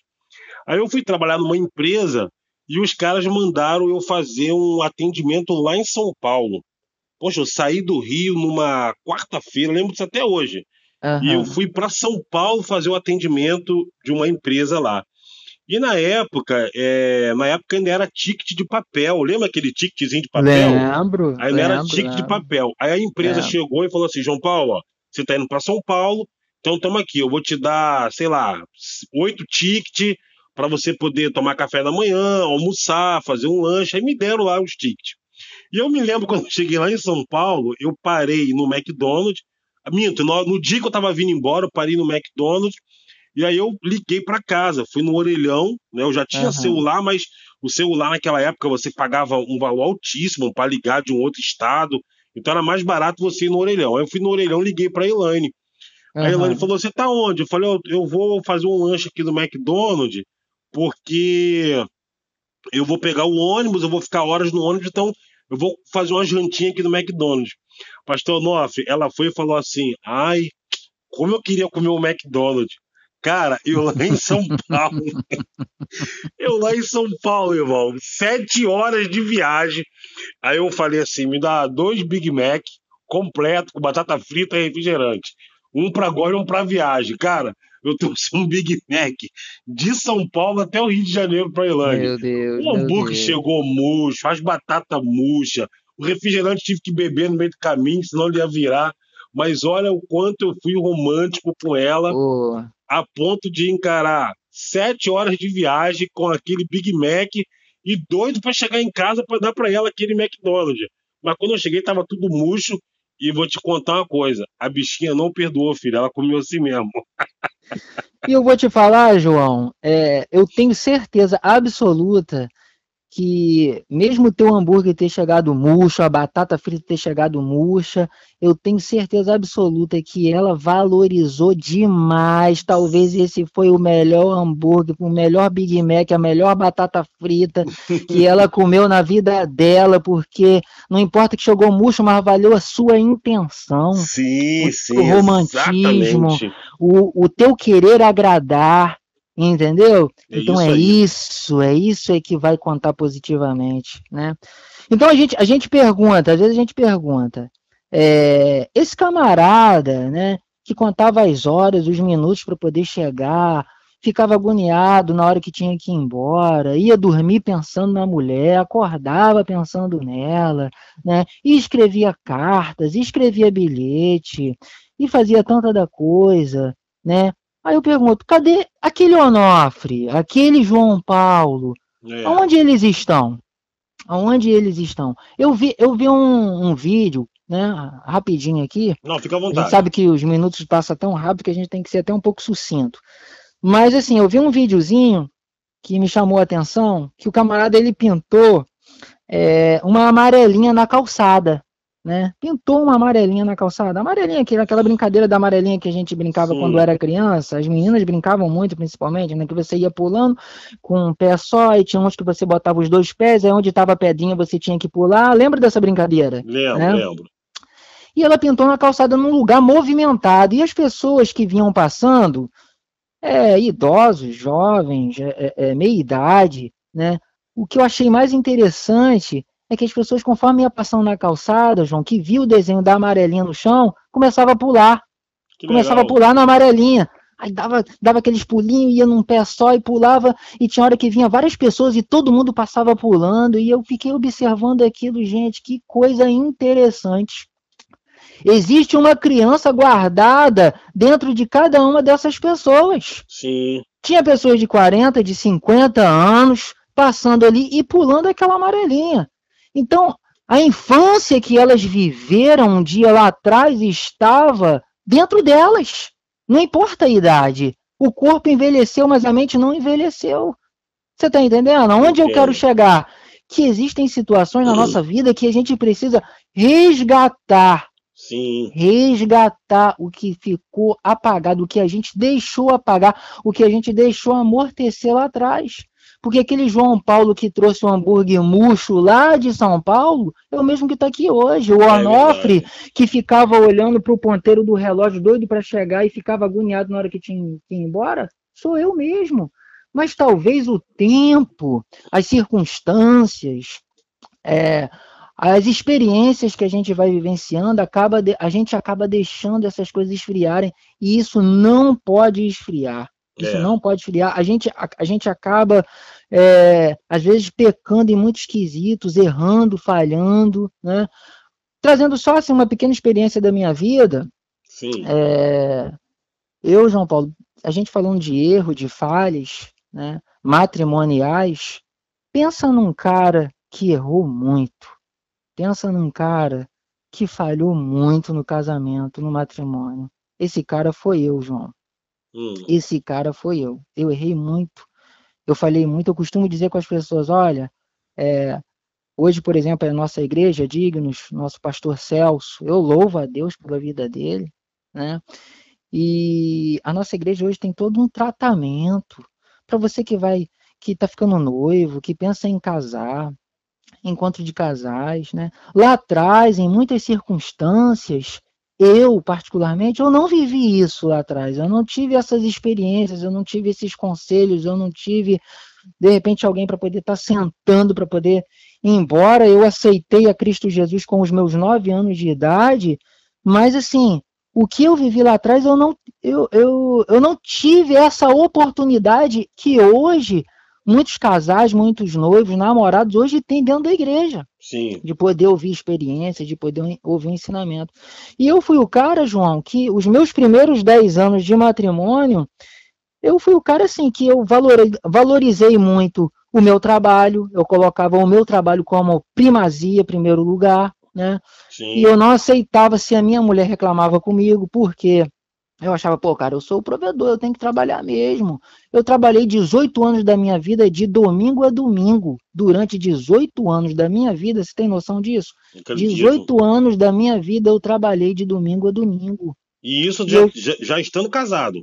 E já estando casado. Já estando casado. E isso, ô, ô, João, isso acabou gerando um desgaste muito grande para o meu matrimônio. Tinha vez que eu chegava em casa, eu estava cansada, minha esposa queria ir numa festa de aniversário, queria ir numa festa de casamento de alguma colega dela, e ela me chamava para ir, eu simplesmente, não, eu não vou, eu tô cansado, pode ir. Você Na hora que participava, for, né? Eu não participava, tá? É, não, pode é ir. Falha, isso é uma falha terrível nos Terrível, terrível. É. Não, pode ir, pode ir. Entendeu? É, é, eu fui o camarada que, quando eu cheguei da flores para minha esposa, eu tinha 10 anos de casado. Eu estava com 10 anos de casado quando eu dei a primeira flor para minha esposa. Aí eu pergunto para você, eu, eu no dia que eu casei com a minha esposa, eu vivi tudo isso no meu namoro com ela. No dia que eu casei, eu casei com ela num dia de tarde, no outro dia de manhã eu estava trabalhando. No outro dia de manhã cedo eu estava trabalhando, João. Olha. Então assim, eu estou falando essas coisas que são coisas assim que a gente errou, que a gente falhou, tá? E eu digo que através disso eu gerei, por minha culpa, um desgaste muito grande no meu matrimônio. No ano de 2006, eu já estava com 12 anos de casado, eu fui para um encontro de casais, e quando eu fui naquele encontro de casais, eu mesmo disse para mim, eu falei, rapaz, eu tenho que melhorar muito para ficar ainda meio ruim, mais ou menos. É, o negócio estava sério. Tava sério, eu tava muito ruim, João, muito ruim. Então, assim, são coisas que a gente vem falhando tanto e a gente deixa essas coisas do passado que a gente viveu é, é, no nosso período de namoro simplesmente adormecer. Pastor Love, só colocar um ponto, concordo. Olha que coisa interessante, você está falando de falhas que você teve. E às vezes a nossa linha de raciocínio para falar de falhas no casamento está sempre associado a adultério. A pessoa só acha que ela falhou é se ela cometeu adultério. E na verdade não é isso. A falha no casamento é quando você deixa de prover tudo aquilo que a pessoa precisa, ou seja, a atenção, o carinho, o Exatamente. sexo, isso Exatamente. tudo está relacionado a uma falha. Porque às vezes a pessoa está ouvindo a gente, está falando assim, ah, mas eu não sou esse cara, eu nunca falhei com a minha esposa. Não, mas é essa falta de atenção, essa super dedicação à sua carreira, ao seu individualismo, a você pensar somente no, no seu sucesso, né? ainda que você seja fiel à sua esposa, fiel ao seu marido, fiel aos seus filhos, mas é, não dar essa devida atenção também caracteriza uma falha, né? Com certeza. Porque quando a gente fala de honrar, ah, não, mas eu honro a minha esposa, eu honro meu esposo. Mas quando a gente fala de honrar, a gente pensa justamente dentro dessa questão que você está colocando, do adultério, da infidelidade conjugal. Mas o que, que é honrar? Honrar vai muito mais ainda além do que você ser fiel é, no quesito de não adulterar. Né? Eu ser fiel à minha esposa eu querer compactuar, compartilhar com aquilo que ela gosta, com aquilo que ela deseja, com aquilo que ela quer. Eu, eu achei muito interessante também a, a, a tua conversa que você teve com o pastor Adriano. O pastor Adriano falou de vida ministerial, né? E quando vocês conversavam da vida ministerial, me fez lembrar também um caso de um pastor. O pastor, assim, ele, ele foi criado desde novo na igreja e ele foi foi levado a, a, a, ao diaconado, ao, é, ao presbitério, chegou à condição de pastor, e ele passou a pastorear sua própria igreja, Sim. e nesse meio período ele já estava casado, e ele estava contente porque ele estava vendo a igreja crescendo, e ele saía, ele evangelizava, E assim, só que assim, um belo dia, um belo dia ele perguntou para a esposa dele, assim, poxa, ele vendo tudo aquilo, né? Como que a igreja estava crescendo, como as coisas estavam acontecendo, ele perguntou para a esposa dele, falou assim, filho, e aí, você, você, na qualidade de minha esposa, esposa de um pastor, você, você é feliz? E ela, sem pensar, simplesmente virou para ele e assim, ele ficou perplexo quando ele viu a resposta pastor, pastor dela. Noff, de, de, é, a nossa ligação deu uma picotada. Qual foi a resposta dela para ele? A resposta dela, quando ele perguntou para ela se ela era feliz, a resposta dela foi não. Caramba. Eu não sou feliz. Olha aí. E ele ficou, ele ficou perplexo. Ele falou assim: "Mas como assim você não é feliz?", né? e ela tinha feliz. tudo, né? Acredito ela que, tinha tudo. Acredito que ele então, devia ser um pastor de sucesso. Não, e ela tinha certeza. roupa, carro, casa, Exato, toda uma estrutura ela tinha, né? Exatamente. Só que quando ele indagou para ela, por que, mas por que você não é feliz? Porque eu vejo você priorizar tantas coisas, eu vejo a igreja, graças a Deus, crescendo, eu vejo o teu cuidado com as vidas, eu vejo o teu cuidado em sair para ganhar vidas, para poder evangelizar, mas eu não vejo o teu cuidado comigo. Você simplesmente você sai, você chega, você sai, você chega e o tempo passa, a vida passa e a gente não sai, a gente não se diverte, os nossos filhos estão crescendo e a gente não tem uma vida. E a é. partir daquele momento, ele teve a sensibilidade de querer mudar, graças a Deus por isso. A partir do momento que ela deu essa resposta para ele, ele meio que virou a chave, né? na tentativa de fazer com que as coisas pudessem mudar, porque graças a Deus era um homem de Deus e teve essa sensibilidade. Mas muitas vezes a gente erra nesses quesitos. É verdade. Né? Então a gente falando do romantismo, a importância do, do, do romantismo. É, é, é, é, isso aí, vocês querem falar duas questões. A primeira foi Exatamente, a, né? primeira, a primeira questão é o romantismo. Né? E quando a gente fala de romantismo, é o camarada que eu, eu ouvi o pastor Celso falando, eu achei sensacional o que o pastor Celso falou. Ele falou acerca do diálogo é, corporal. Né? Isso, isso. É, isso é romantismo, cara. É, isso, isso é, é maravilhoso.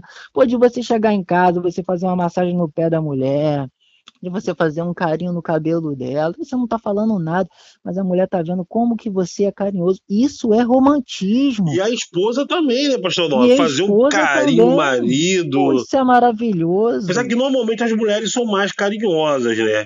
Normalmente as, as mulheres são são a, a, Fiona na forma, na forma de princesa.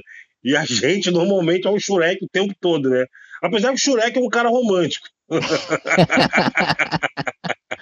A minha né? esposa ela tem mania de quando eu tô dirigindo, eu nem falo nada para poder. Assim, eu fico até com medo dela não querer mais fazer, mas, tipo, eu gosto demais. Eu tô dirigindo, ela tá sentada do meu lado, ela estende o braço e começa a acariciar meu cabelo ali, fazer um carinhozinho na minha cabeça. Eu acho sensacional. É, isso é muito bom. Eu... Com aquele cafunézinho no pé da orelha, rapaz, eu, pô, eu me sinto o super. Pô, é maravilhoso. A, a Ilane fez isso comigo na Serra de Friburgo.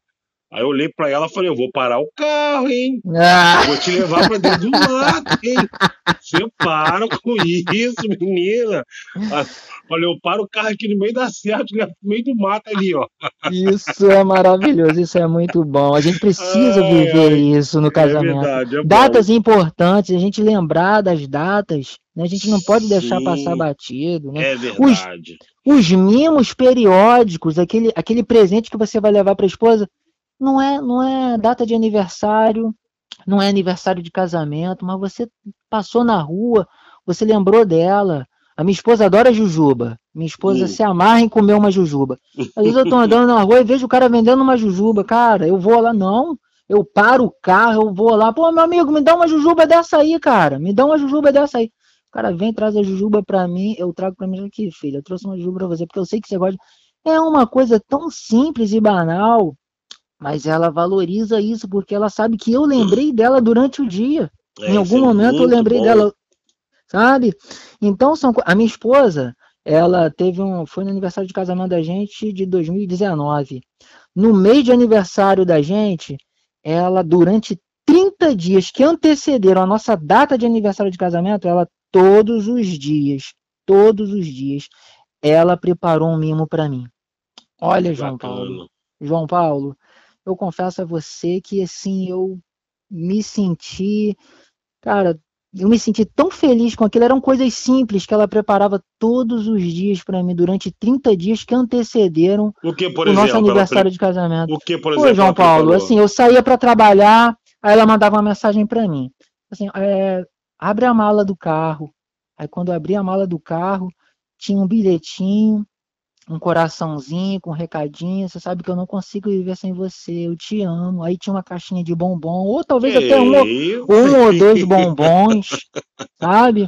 Às vezes eu chegava, às vezes eu chegava com a minha bolsa lá, aí ela mandava mensagem para mim, abre a tua bolsa. Eu abri a bolsa e tinha lá outra coisa.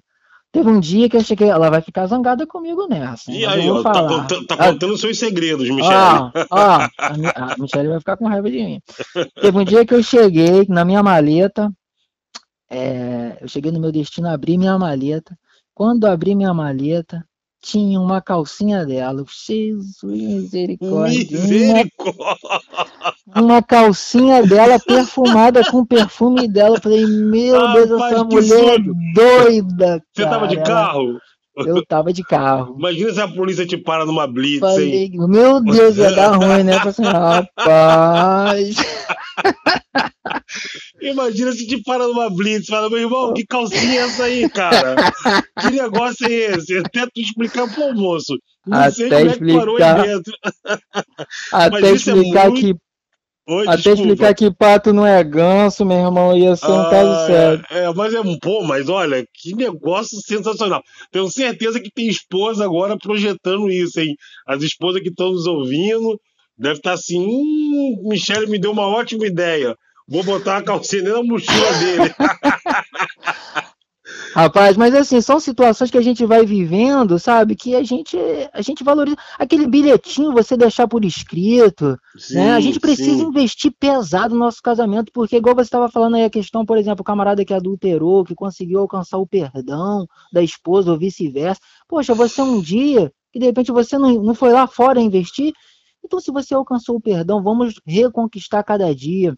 Vamos é. investir pesado no nosso casamento, no nosso matrimônio. Né? Porque se a gente teve a coragem, talvez, de investir lá fora, então agora é o momento de investir aqui dentro. Né? É, e lá fora, o cara já sabia que o investimento que ele estava fazendo era de altíssimo risco. Com né? certeza, Parafraseando com certeza. aqui, a pessoa sabe que uma vez que ela investe num romance lá fora, seja tanto homem, tanto mulher, né? Uma vez que você investe num romance lá fora, o risco é alto. O risco de várias coisas. Porque, ainda que o perdão venha, até o pastor Bruno falou isso ontem aqui, muito interessante. Eu ouvi, muito né? bom. Ainda que o perdão venha da parte de Deus e tudo mais, mas é inevitável que você terá que passar por uma consequência daquela escolha que você teve. Então, o perdão é certo, tanto da parte de Deus, e creio também que da parte da esposa, da parte do marido, mas existe uma consequência e disso não tem como fugir. É uma regra da vida que a pessoa é vai ter que viver, né? Não é tem verdade. jeito. É, é verdade.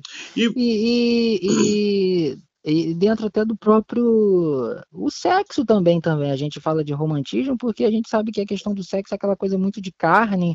Sim. Né? Mas você precisa mostrar é, para a esposa o valor e vice-versa, né? Que aquilo ali não é só carne, que existe o romantismo, né? E quando a gente fala de sexo, a gente tem que falar que isso tem que começar desde de manhã. Né? É, o sexo, na verdade, ele, ele requer todo um romance, né? É, é, tem, tem, tem gente que não é muito a favor dessa ideia, mas eu acho que o sexo ele tem que ter romantismo. Sabe por quê? Sim, com certeza. Porque, assim, por mais carnal que ele seja, mas eu acho que o sexo ele tem que ter, ele tem que ser uma fonte de prazer até o fim. Não é Com só, certeza. não é só o fato de gozar e acabou, né? Usando aqui um, um termo pejorativo aqui, diretamente uhum. popular, é não verdade. é só isso. Eu acho que tem que ter todo um processo ali. É claro que também não pode se tornar uma coisa melancólica, né? Mas eu acredito também nessa questão do romantismo em relação à vida sexual, acho que isso ajuda bastante. Claro, com certeza. É. Precisa ver também nesse momento a questão do romance. Sim. E a outra coisa, ô João Paulo, porque eu sei que a, os minutos vai passando tão rápido que a gente nem percebe. Hum. é, é, que eu quero colocar aqui, junto ao romantismo, que, que é muito paralelo, não tem como se separar, eles têm que andar de mãos dadas, é a cordialidade. Coisa Sim. que a gente, se a gente não tiver cuidado, a gente deixa isso meio que passar batido. Né? É, é, é, eu ouvi o pastor Bruno também ontem falando sobre a questão da admiração, né? Você sempre tem que se declarar que você admira a tua esposa e vice-versa, a esposa também declarar, né, que admira. Minha esposa sempre fala para mim, pô, amor, você tá bonito, você, eu sei que é mentira. Entendeu? Mas a minha esposa fala, pô, amor, você tá bonito, você tá lindo, você tá cheiroso. Né? Eu, sei que, é, eu sei que é tudo mentira, entendeu? Mas, poxa, eu me sinto feliz porque tá vindo da boca dela. E, e eu também procuro elogiar. Eu, eu hoje cheguei do trabalho e a Elane falou, moça, tá tão bonito. Aí eu falei pra ela assim, é, tá chegando dia 5, né? Aí você começa a soltar aquelas palavras românticas. Aí ela, ela, pô, tu não vale nada. Então, assim, a gente, a gente vê, por exemplo, assim, é, é, eu procuro sempre ter esse cuidado, né? Eu saio com a minha esposa, vou no supermercado, né? Eu vejo, às vezes, de repente, o camarada vai lá, enfia a mão no bolso, pegando a carteira para poder pagar, e a mulher sai com um monte de bolsa na mão. E o camarada sai com a carteira botando no bolso, com a chave do carro, e a mulher cheia de bolsa na mão. Poxa, a gente precisa ser cortês. Se meu amor, não, você não tem que pegar peso, não, isso aí é para mim. Salvo, é claro que se de repente o camarada tem um problema de saúde. Sim, né? É, é claro que a gente vai entender perfeitamente, aí é, é outra história, né? Mas Sim. a gente está falando aqui dos dois estar gozando é, plenitude fisicamente falando, né, estão saudáveis. Pô, o camarada deixar a mulher sair cheia de bolsa, pesada, né? Não, peraí, meu amor, isso aí não é para você, não. Né? Deixa, eu, deixa eu carregar, deixa a bolsa aqui, né? De repente o camarada está em casa um dia, a mulher estava em casa, né, fazendo os seus afazeres, eu estava trabalhando. Poxa, mas o que, que me custa de repente chegar em casa, Poxa, não, amor, peraí, vou te ajudar aqui na cozinha, vou não, é, é lavar é, uma louça aqui contigo. Isso é super né? interessante, né? O, o, né? essa divisão das tarefas no lar, isso é muito importante. As pessoas, assim, aí eu vou dizer mais do homem, que normalmente, é, às vezes o homem trabalha, a esposa às vezes fica em casa, cuida dos filhos, e às vezes tem um homem que pensa assim: ah, meu irmão, minha parte eu já faço, que é trazer o sustento para dentro de casa. Então ela que se vire. Né? E não é bem assim, né? Porque, poxa, a vida de uma dona de casa, meu irmão, às vezes, é às, fácil, vezes às vezes a Elaine tiraria de letra o meu trabalho e eu não conseguiria tirar uma semana de, de, de vida de dona de casa, porque é muito puxado. Cuidar de é filho. É muito complicado, né? é um trabalho que não acaba. Você começa Sim. numa coisa, quando você acha que termina, lá onde você começou, tem que ir lá de novo fazer. Né? Então precisa haver uma união, precisa haver uma coesão, precisa os dois ser parceiros, né? Correto. né? E ser pacientes um com o outro, né? É verdade. De vez em quando o camarada, quando sair com a esposa, não custa nada ir lá abrir a, porta para a porta do carro para a esposa. É, né? pelo menos, é um, pelo menos uma vez por mês, né? Não é que não seja todo dia, mas uma vez ou outra, né? Você está demonstrando o cuidado, o zelo, o carinho, né? E eu acho que é por aí, João. Investir, investir pesado é, no investir. Matrimônio. E investimento, né? A gente não está falando aqui de investimento financeiro, é óbvio. Não, né? não. A gente está falando de investimento sentimental. Claro, e olha, Pastor claro. eu vou falar algo aqui, a gente já está é, encerrando, e eu tenho certeza, eu vou falar para os meus amigos aqui, os homens que estão nos ouvindo. Meu amigão, a sua esposa, ela está pronta, ela está pronta para receber o seu carinho, seja de que forma for. Se você pegar sua esposa agora, né, hoje, sábado, você pegar sua esposa hoje à noite e você levar sua esposa para jantar lá no Morro da Urca, um dos restaurantes mais caros do Rio de Janeiro, talvez até do Brasil. Se você levar sua esposa lá, a sua esposa ela vai amar. Mas se você não tem condições financeiras de levar sua esposa para um jantar naquele restaurante caríssimo, mas se você pegar sua esposa hoje, meu irmão, à noite, e você for ali na esquina comer uma pipoca com ela, dividir um saquinho de pipoca, botar na boca dela, fazer um carinho, o sentimento é o mesmo. Sim com ou não, certeza, pastor Lopes? Com certeza, com certeza. Eu já vivi isso, eu já vivi isso. Eu me lembro que certa vez eu sentei na. Eu fui até a praia, né, à noite. Eu sentei com a minha esposa, eu passei. Eu estava sem dinheiro, E eu passei na loja americana, comprei uma. Eu esqueci o nome daquela batata que vem tipo num canudo. Fala aí, você que é um cara atualizado. Ih, pô. É, aquela batata que vem tipo. Não, não é a Ruffles, é uma que vem eu tipo. sei num... qual é. É batata Sabe de rico, qual? né? É, é batata, é batata de rico. Tava com dinheiro, tava com dinheiro. É, tava nada, acho que tava na promoção, acho que tava na promoção. Peguei uma batatinha daquela, peguei uma latinha de Coca-Cola e fomos pra beirada da praia, sentamos lá e ali a gente ficou conversando, rindo, brincando, fazendo carinho, comendo aquela batatinha, bebendo aquele refrigerante. A gente passou ali mais de uma hora. Como que foi gostoso. Como que foi gostoso. Aqueles Amém. minutos que a gente passou ali. Então é isso, João, é isso. Existe a possibilidade de você reconquistar, existe a possibilidade de você se reencontrar, se apaixonar de novo, sim. Que bacana. você, mas você tem que querer fazer o caminho de volta. Sim. A gente errou, eu, eu particularmente, como eu falei aqui para você, eu errei muito, mas eu fiz o caminho de volta, eu quis fazer o caminho de volta. Porque às vezes quando você passa no caminho daí, ah, não quero nem saber, eu vou quebrar, vou fazer. Se você pegar o corredor da tua casa aí, ah, vou quebrar esse quadro, vou quebrar esse vaso de planta, vou, vou tirar tudo do lugar. Se você chegar lá na frente, foi fácil ir, foi fácil. Mas quando você olhar para trás, se você resolver, poxa, o que, que eu fiz? Vou voltar, vou colocar tudo no lugar. Vai ser difícil, João. É. Vai ser difícil. Você vai juntar a terra que estava no vaso, pegar uma vassoura, varrer, os cacos lá do quadro que você quebrou. Vai ser difícil, João, para colocar no lugar. Sim. Mas se você tiver paciência, você com certeza vai colocar, vai conseguir colocar tudo no lugar de novo. É difícil, mas você vai conseguir. Mas você tem que querer fazer esse caminho de volta. Amém. Pastor Nove, que bate-papo agradável. Tenho certeza que aqueles que estamos ouvindo nessa manhã estão recebendo muito. Eu creio que muitos casamentos foram alcançados com essa série de mensagens, de podcast que nós tivemos aqui na Dignus Family. E eu acredito que, assim, muitas pessoas ainda serão impactadas, porque é, eu acredito muito na questão do casamento, da família, Eu também. sabe? eu Estamos também. vivendo em tempos onde a família tem sido desvalorizada, o matrimônio, o casamento tem sido desqualificado. Né? Hoje em dia, o, o, que é, o que tem sido pregado na sociedade, eu não falo de pregação de igreja, o que tem sido pregado na sociedade é que você deve ser feliz. Até a princípio, sim, eu também concordo que você deve ser feliz. Mas qual é o tipo de felicidade que estão tentando te passar? Porque existe uma felicidade que ela é venenosa. Toda É. água mata a sua sede. Se você tiver com muita sede e você encontrar um riacho, você vai beber a água daquele riacho, porque você está com sede, mas talvez aquela água ela está contaminada. Em algum momento ela pode até te matar.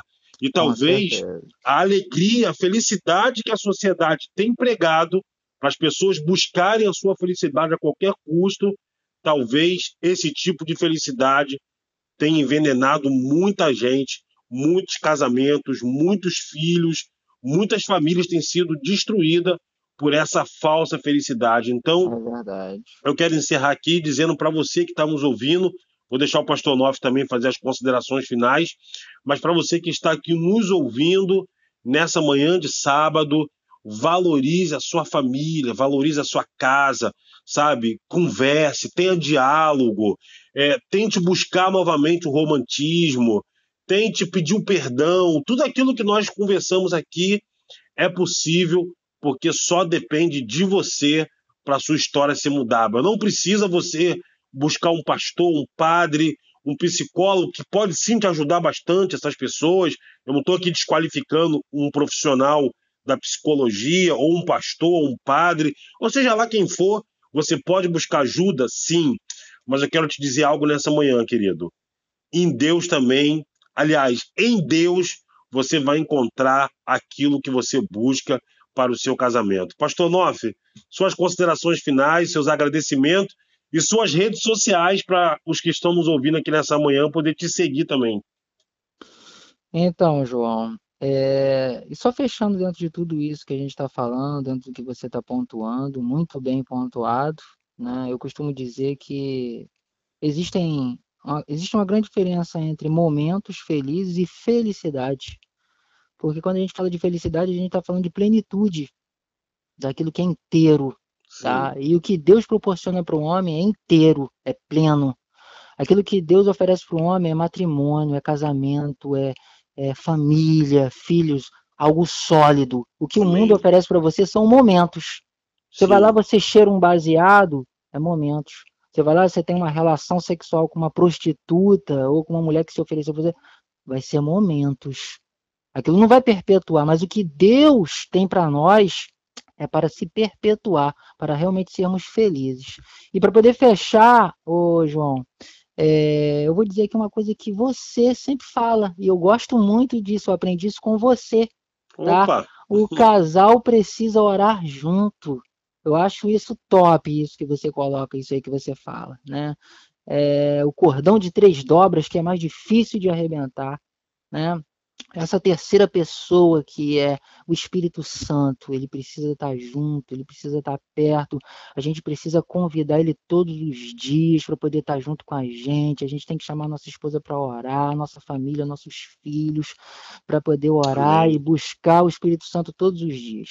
Tá? Amém, graças a Deus. E em relação à rede social, eu tenho pouquíssimo usado o, o Instagram, onofre.oliveira.75, tá? Eu tô com meu celular, tô esperando aqui arrumar um, um dinheiro, pegar um empréstimo com o João Paulo, para poder pegar um telefone bom. Mas é isso aí, João. E a gente está junto. Eu quero te agradecer mais uma vez por essa oportunidade que a gente teve de bater esse papo sensacional. Amém. Tá? E quero expressar aqui também a minha admiração por você, Obrigado. pelos pastores da nossa igreja Digno És, tá? Amém. É, eu acompanhei todos aí que você fez esse podcast. É, é, é... Me ajuda aí essa palavra difícil aí, João. Podcast. Podcast. podcast. É. Tá eu acompanhei, eu acompanhei todos, sensacional, maravilhoso, todos sem exceção, tá? E que Deus possa te abençoar nessa tua iniciativa e que possa continuar com isso aí. Tá bom, Amém. João? Não, deixa eu falar com uma coisinha, gente, ó. Aproveitando aqui, pegando carona no Pastor Noff, que nos agradecimentos, eu também quero agradecer a você que participou durante toda essa semana, você que nos ouviu desde segunda-feira, você que disponibilizou a sua parte da manhã, ou da tarde, ou à noite, para participar aqui do nosso podcast. Eu quero te falar duas coisinhas. Primeiro, a gente também está lá no Spotify.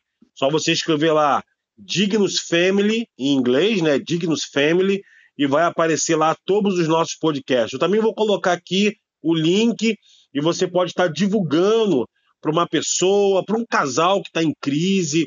Manda lá para essa pessoa, ela vai ouvir e vai ser muito bom. E uma novidade eu quero falar aqui: é, se preparem, mulheres, porque vai vir um podcast só para mulheres, chamado De Mulher para Mulher.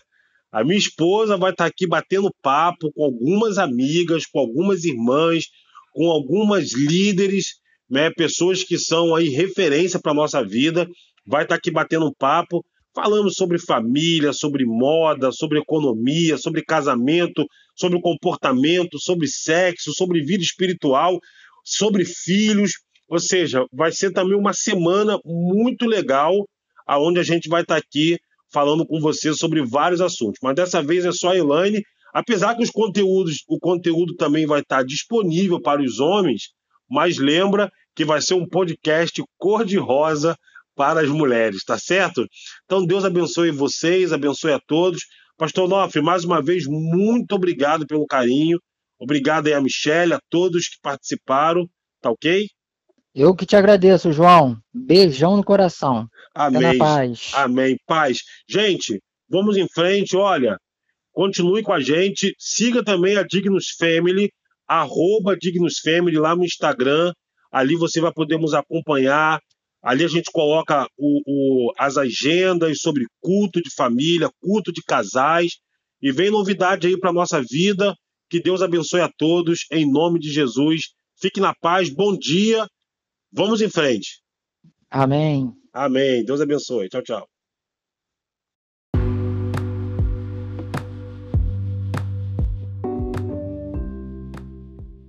Olá, Dignos Family, bom dia, a paz do Senhor. Vamos agora começar mais uma semana de podcast e agora de mulher para mulher. Isso mesmo, vamos bater um papo bem gostoso, descontraído, com muitas convidadas especiais. E hoje, ela, a pastora Aparecida, está conosco aqui. Bom dia, pastora! Bom dia, Elaine. Muito bom estar com todas aqui. Obrigada pelo convite, todas as casais, as mulheres, né? Que Deus abençoe. Vai ser uma bênção para os nossos corações de mãe, de mulheres de Deus. Deus abençoe. Isso, ela falou de mães e eu vou falar agora o tema do nosso bate-papo de hoje: Filhos no caminho do Senhor. Então, pastora, na palavra de Deus, nos fala lá em Provérbios 26, 22, 6, ensina a criança no caminho em que deve andar, e ainda quando for velho, não se desviará dele. Pastora, em dias tão difíceis que estamos vivendo, tão complicados, né? É um, um tempo tão liberal como a gente tem vivido. Como é manter os filhos na presença do Senhor? É verdade. No dia que nós estamos vivendo hoje, né? Um dia da sociedade, estamos em caos, né? Onde nós temos que valorizar a família como uma célula principal dessa sociedade.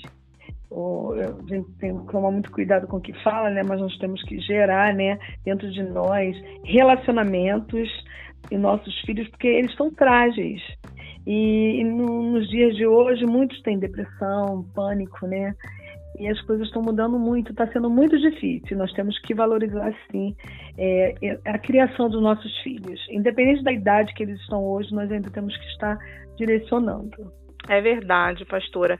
E esse versículo, ele, ele me chama muito a atenção na questão de ensina a criança no caminho, né? E, e muitas das vezes o pai, a mãe, a senhora deve ter mais experiência, né, como pastora, como líder de uma igreja grande, abençoada, em que tem muitas famílias, muitas crianças, e, e muitas das vezes os, os pais desanimam e às vezes eles pensam que só o fato das crianças irem para a igreja, estarem lá, é, é, lá que ela tem que ser alimentada, é lá que tem que receber o, o ensinamento. Claro, lógico, nós estamos ali para receber, mas verdadeiramente o caminho, os pais têm que caminhar e trilhar juntos, não é verdade? E, e assim dentro da sua casa também.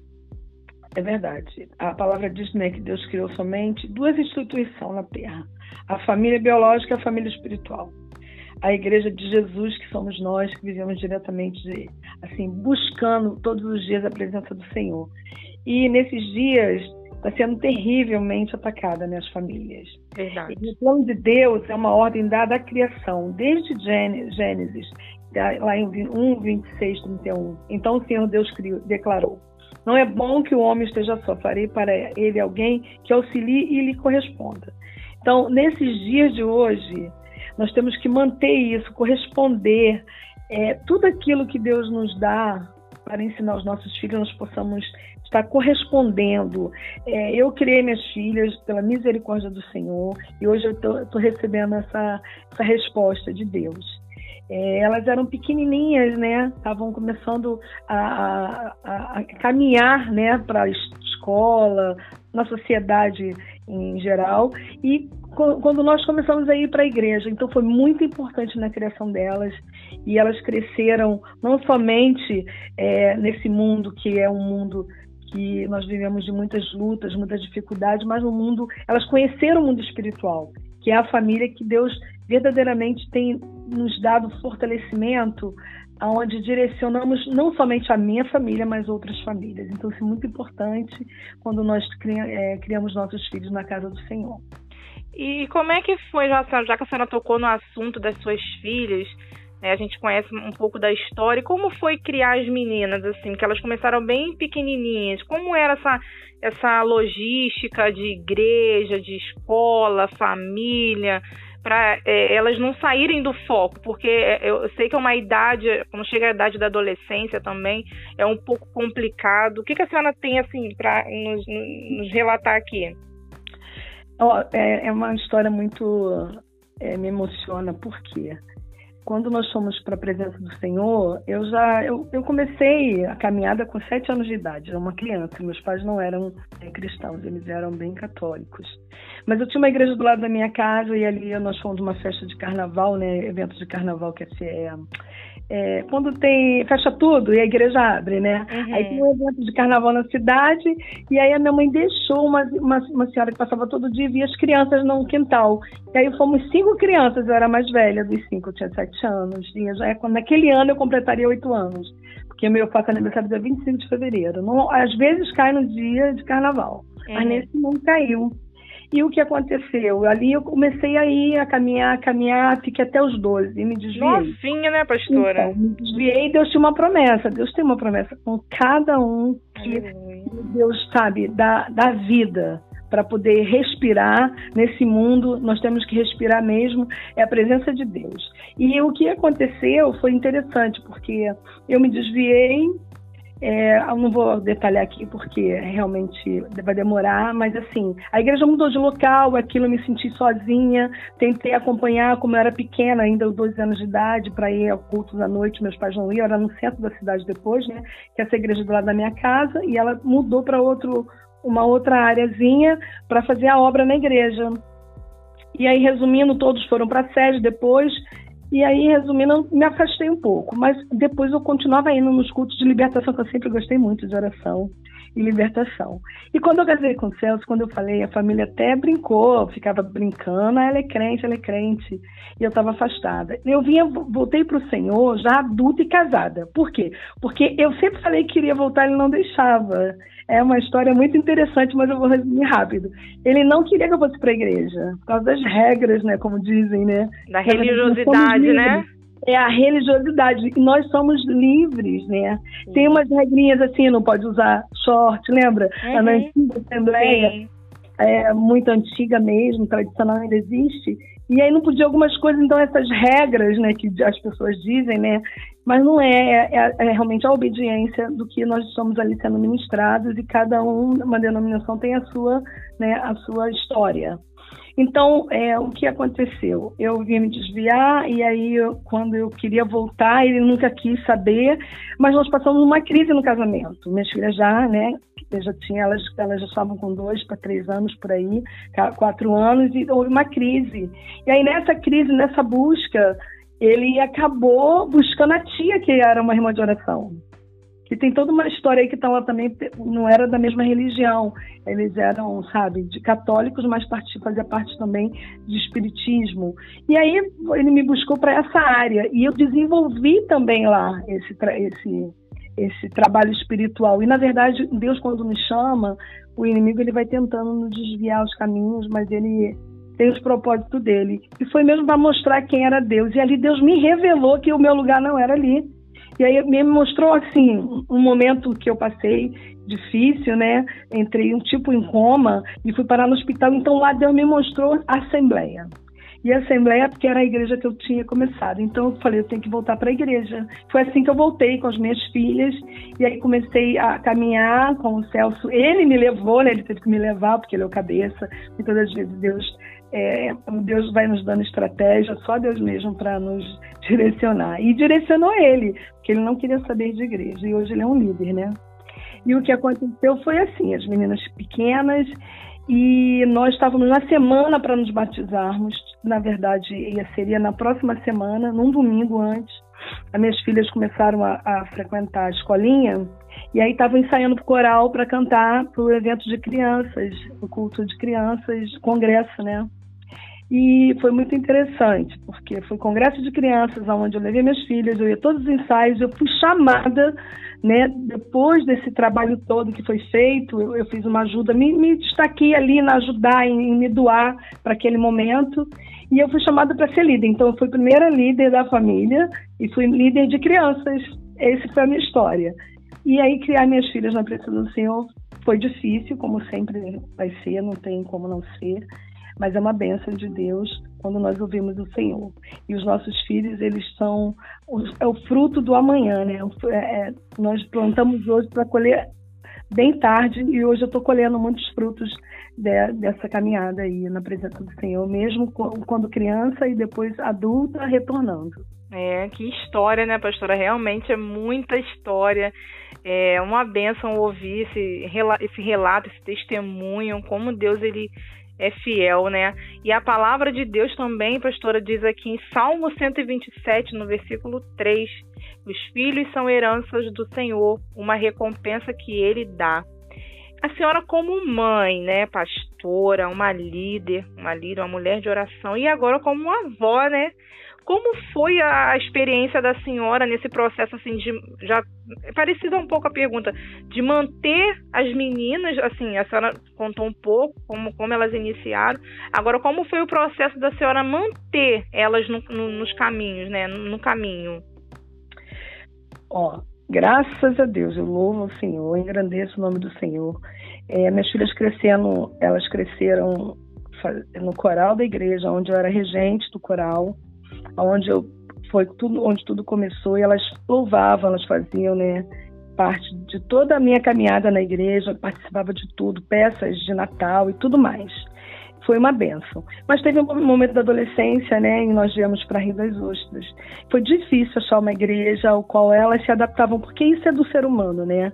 Você quer se sentir em família, né? Então nós, graças a Deus, nos voltamos a, a a normalidade dos cultos, de, de frequentar, de trabalhar. Elas cresceram na presença do Senhor.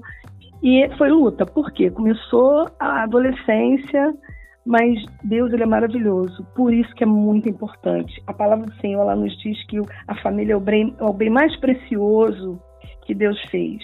Então nós pais é que temos que proteger a nossa família, os nossos filhos e futuramente como hoje o meu neto, né?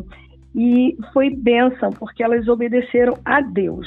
Quando você, o primeiro princípio é você ensinar quem é Deus, quem você é em Deus, a sua identidade em Deus. Eu te falo muito Sim. sobre isso, né? Então, foi isso que eu sempre mostrei a elas.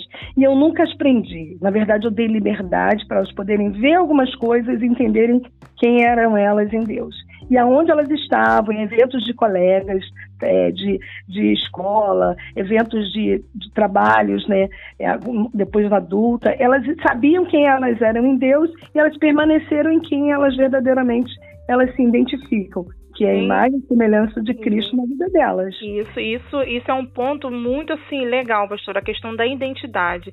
É, elas sempre reconheceram quem elas eram em Deus.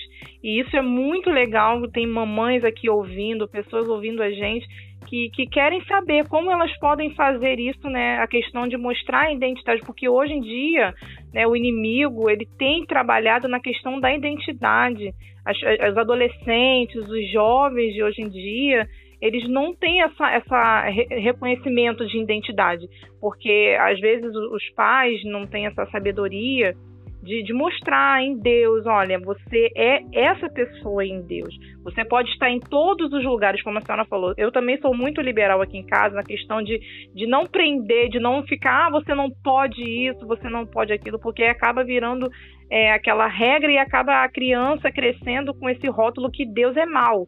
Ah, porque eu não posso ir na praia, eu não posso ouvir essa música, eu não posso andar com essa pessoa, porque Deus não gosta. E acaba tá achando Deus como mal. E aí, quando chega na fase adolescência, que é a parte que, a, que vem a identidade, e aí a criança fica perdida. E aí ela não sabe quem ela é, não é verdade? É verdade. E assim, é, são muitas coisas que acontecem hoje. É um pouco normal, eu estou muito fora porque eu não tenho mais criança, mas na época eram filmes, desenhos também, como hoje é. Algumas pessoas é, dão aquele bloqueio, né? Não pode isso, não pode aquilo. Claro, nós temos que selecionar. Sim. Ver o que está acontecendo no mundo, orientar os nossos filhos, deixando que eles vejam o que é ruim. Você acha que isso faz bem? Isso vai te edificar em alguma coisa? Isso vai fazer bem para você? O que a palavra diz? O que, que nós aprendemos, né? Diante de tudo que nós temos buscado. Para que, que nós estamos indo na igreja se a gente não pratica o que nós aprendemos como um bem-estar bem do dia a dia e bem familiar? Então nós temos que equilibrar tudo. Não é que seja que nós não vamos proibir, claro. Vai para uma festa de bebedeira, claro que não, não é. Ali é um bom para você. Se for a, a, a, a tua educação, a educação que você deu, a, a, o seu filho ele vai se adequar ao local, vai ser uma, vai conviver com aquelas pessoas, mas não, não vai se envolver com aquelas pessoas. Conviver é uma coisa, se envolver é outra. É assim como a família, né? Eu sou uma família de nove filhos vivos, minha mãe teve 16. Então nem todos nós éramos iguais. Tínhamos muitas, muitas diferenças. E as coisas erradas que a minha irmã ela via fazendo as coisas certas, ela continuava fazendo a coisa errada. E eu não fazia o que ela fazia de errado. Então, isso vai de cada um saber quem é em Deus. Eu sei que eu sou em Deus, então eu, não, eu vou estar junto, como, por exemplo, no trabalho de uma empresa hoje. Aí tem uma festa da empresa, minha filha não vai porque ela é crente? Não, claro, vai. Isso. Tem confraternização de final de ano né, em todas as empresas, não é isso? Eu não digo é nem só para os filhos, mas os pais têm que dar esse exemplo, né? Porque os pais também iam para festa de, de final de ano. E às vezes levava até família, eu levava família também. Eu levava minhas filhas. Nem todos lá eram cristãos. E eu me mantinha ali na presença do Senhor, sendo uma pessoa amiga com todos, mas também respeitando família e, separando o que era bom e o que não era bom para minhas filhas no momento ali. Por exemplo, quando as pessoas estavam bebendo, eles viam que nós não bebíamos, entendeu? Então são coisas que vai da educação desde o início, desde o princípio. Você falou do meu neto, você vê, graças a Deus, ele já está sendo criado na igreja e ele gosta, e ele sabe o lugar dele, ele sabe aonde ele pode ir. Ele sabe a liberdade de se falar, ele não pode e ele já não faz. Então, desde pequenininho, só tem um ano e três meses. É. Então, e se nós buscarmos em oração, olha que maravilha, não tem nada melhor do que você buscar em oração para que seus filhos estejam verdadeiramente na presença do Senhor. Ir à igreja não significa que os nossos filhos estão na presença do Senhor. É. O mundo jaz do maligno, mas nós temos que trazer eles para um ambiente onde nós podemos mostrar o amor, não é a proibição. Nós temos que amar verdadeiramente e ensinar em amor. Senão, eles ficam rebeldes e até se desviam, né? E Isso. assim nós perdemos vamos perder o bem maior, que é o precioso que o Senhor nos deu, né? É verdade. Esse versículo, né, que, que, que é o versículo chave aqui do nosso bate-papo, né, que está em Provérbios, que é ensinar a criança no caminho.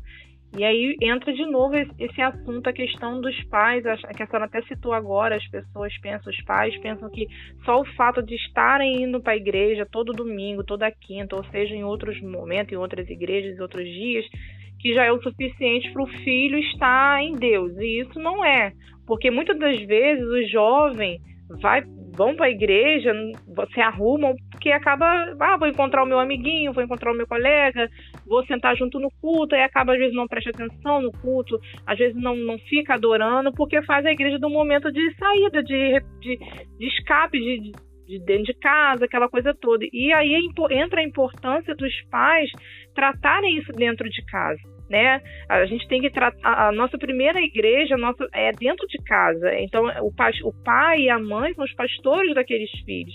E como a senhora fez com as suas filhas, como o Lucas agora também está sendo criado, é, não é criar, é, rotular a igreja como um lugar só para ir para para adorar, é ali que você tem que adorar. Não, nós somos o templo do Espírito, né? O Espírito Santo habita dentro de nós, então dentro da nossa casa, né? Você, mamãe, papai que está ouvindo a gente aqui nesse bate-papo, você instrui o seu filho no caminho e é junto, é dentro de casa, nos momentos de oração, é no culto doméstico, da maneira que você queira chamar, é dentro de casa, para que quando chegar na fase de adolescência, adulto, ele não venha se desviar, porque você está junto com o seu filho, ensinando, orientando, dizendo o que é bom, o que não é, questionando, é bom para você essa amizade, o que, que essa amizade está trazendo de bom, a sua identidade, sempre lembrar da identidade do filho, quem ele é em Deus, isso é muito importante. É, é a palavra do Senhor, ela nos, nos dá esse respaldo, né, esse alicerce na presença dele. Os nossos filhos têm que verdadeiramente ser direcionados é, diante da palavra. Ah, vocês são muito é, é, religiosos, não, nós não, nós temos, somos família. Primeiro que a igreja é uma família, né? E criar os nossos filhos ali, nós vamos ter, assim, um convívio melhor um com os outros, como nós temos o Kids. As crianças sentem uma falta enorme. Eles se sentem tão em casa, se sentem tão em família, eles estão numa alegria só em saber que vai voltar a estar junto com seu irmãozinho da igreja. E eles têm, estão na escola. A, quer dizer, ainda não voltaram para a pandemia, né? Mas na escola, no normal, na nossa normalidade há uns dois anos atrás, as crianças elas sabiam o que era escola e sabiam o que era igreja. É verdade. E eles levavam para a escola o que eles aprendiam na igreja. Isso é muito bom, sabe? É, é, é muito edificante as crianças, saber que as crianças estão aprendendo o que é viver na presença do Senhor e levar essa alegria para a escola e falar da escola e levar os amiguinhos até para a igreja. É muito legal quando você você cria seus filhos na presença do Senhor, porque você vê o resultado desde criança eles começam a ter esse amor, sabe? É não é religiosidade, é, é um ambiente familiar mesmo, não é religião, é um ambiente família que nós buscamos na igreja. É um ambiente de amor, de, de carinho. Eu vejo aqui pelas minhas filhas, né? Começaram bem pequenininha na igreja e até hoje elas têm o mesmo amor, a mesma vontade, mesmo chegando na fase difícil que é a fase da adolescência, né? Que é a fase é, da birra, né? Daquela a questão de querer, ah, eu sou adolescente agora, mas assim, você vê que elas querem servir. A Isabel quer servir em tudo, quer ser da fotografia, quer ser da recepção. Eu falo, minha filha, você não pode também ficar em todos os setores, porque você acaba cansando e, e a obra do Senhor tem que ser com perfeição. Mas ela quer estar, sempre bota o nome dela. Então, assim, para mim eu vejo uma alegria e eu não me eu não me canso de, de, de ter que levá-la, ter que chegar um pouco cedo. Às vezes fico nos dois cultos, que ela quer servir em um, servir no outro. Então, assim, é muito gostoso. E isso é fruto, né? Como também a Tamires, a Raiz agora, a esposa do pastor Cinei, tá na igreja, é braço ali, tá, tá em tudo.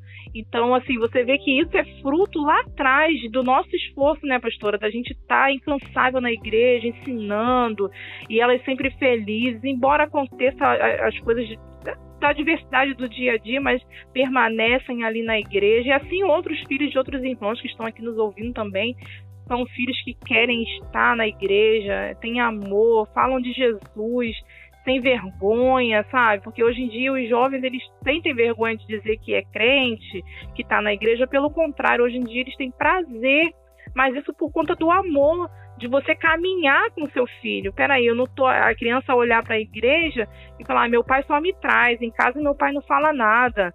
É só o pastor Celso que fala lá no altar, não. Lá é consequência daquilo que ele já ouviu dentro de casa, é só confirmação do que Deus tem trabalhado dentro da casa. Então, você, pai e mãe que está ouvindo aqui essa conversa com a pastora Cida, seja agora inundado aí, sabe, dessa palavra. Caminhe com seu filho, busque com seu filho, porque lá no futuro você vai colher uma linda rosa, uma, um, um lindo jardim de filhos abençoados, e assim eles vão levar para a família deles. Não é verdade, pastor? O que, que a senhora tem a dizer para essas mamães também que estão tá ouvindo a gente? A senhora, como uma líder, um exemplo de mulher de Deus, uma mulher de oração que tem muitos testemunhos ainda, vai vir muitos ainda, porque Deus tem coisas grandes nesse ministério de vocês. Então, é, nós somos líderes, né? Mas, na verdade, nós somos o cabeça do nosso lar, né? Os pais. O pai é a cabeça e a mãe está ali para auxiliar. Nós somos as auxiliadoras. Então, nada mais do que nós estarmos. É, nossa, nós, como mulheres, é muito mais difícil. Nós temos que estar no meio, né? No equilibrando o cabeça e os filhos, né? Nós estamos ali para auxiliar os dois, tanto o esposo quanto os filhos. Então, nisso, nós temos que ter essa alegria de poder servir ao Senhor, de buscar em oração, estar em constante oração. A oração é a chave da vitória para nossa família estar bem, porque a nossa luta não é contra a carne nem o sangue, ela é espiritual.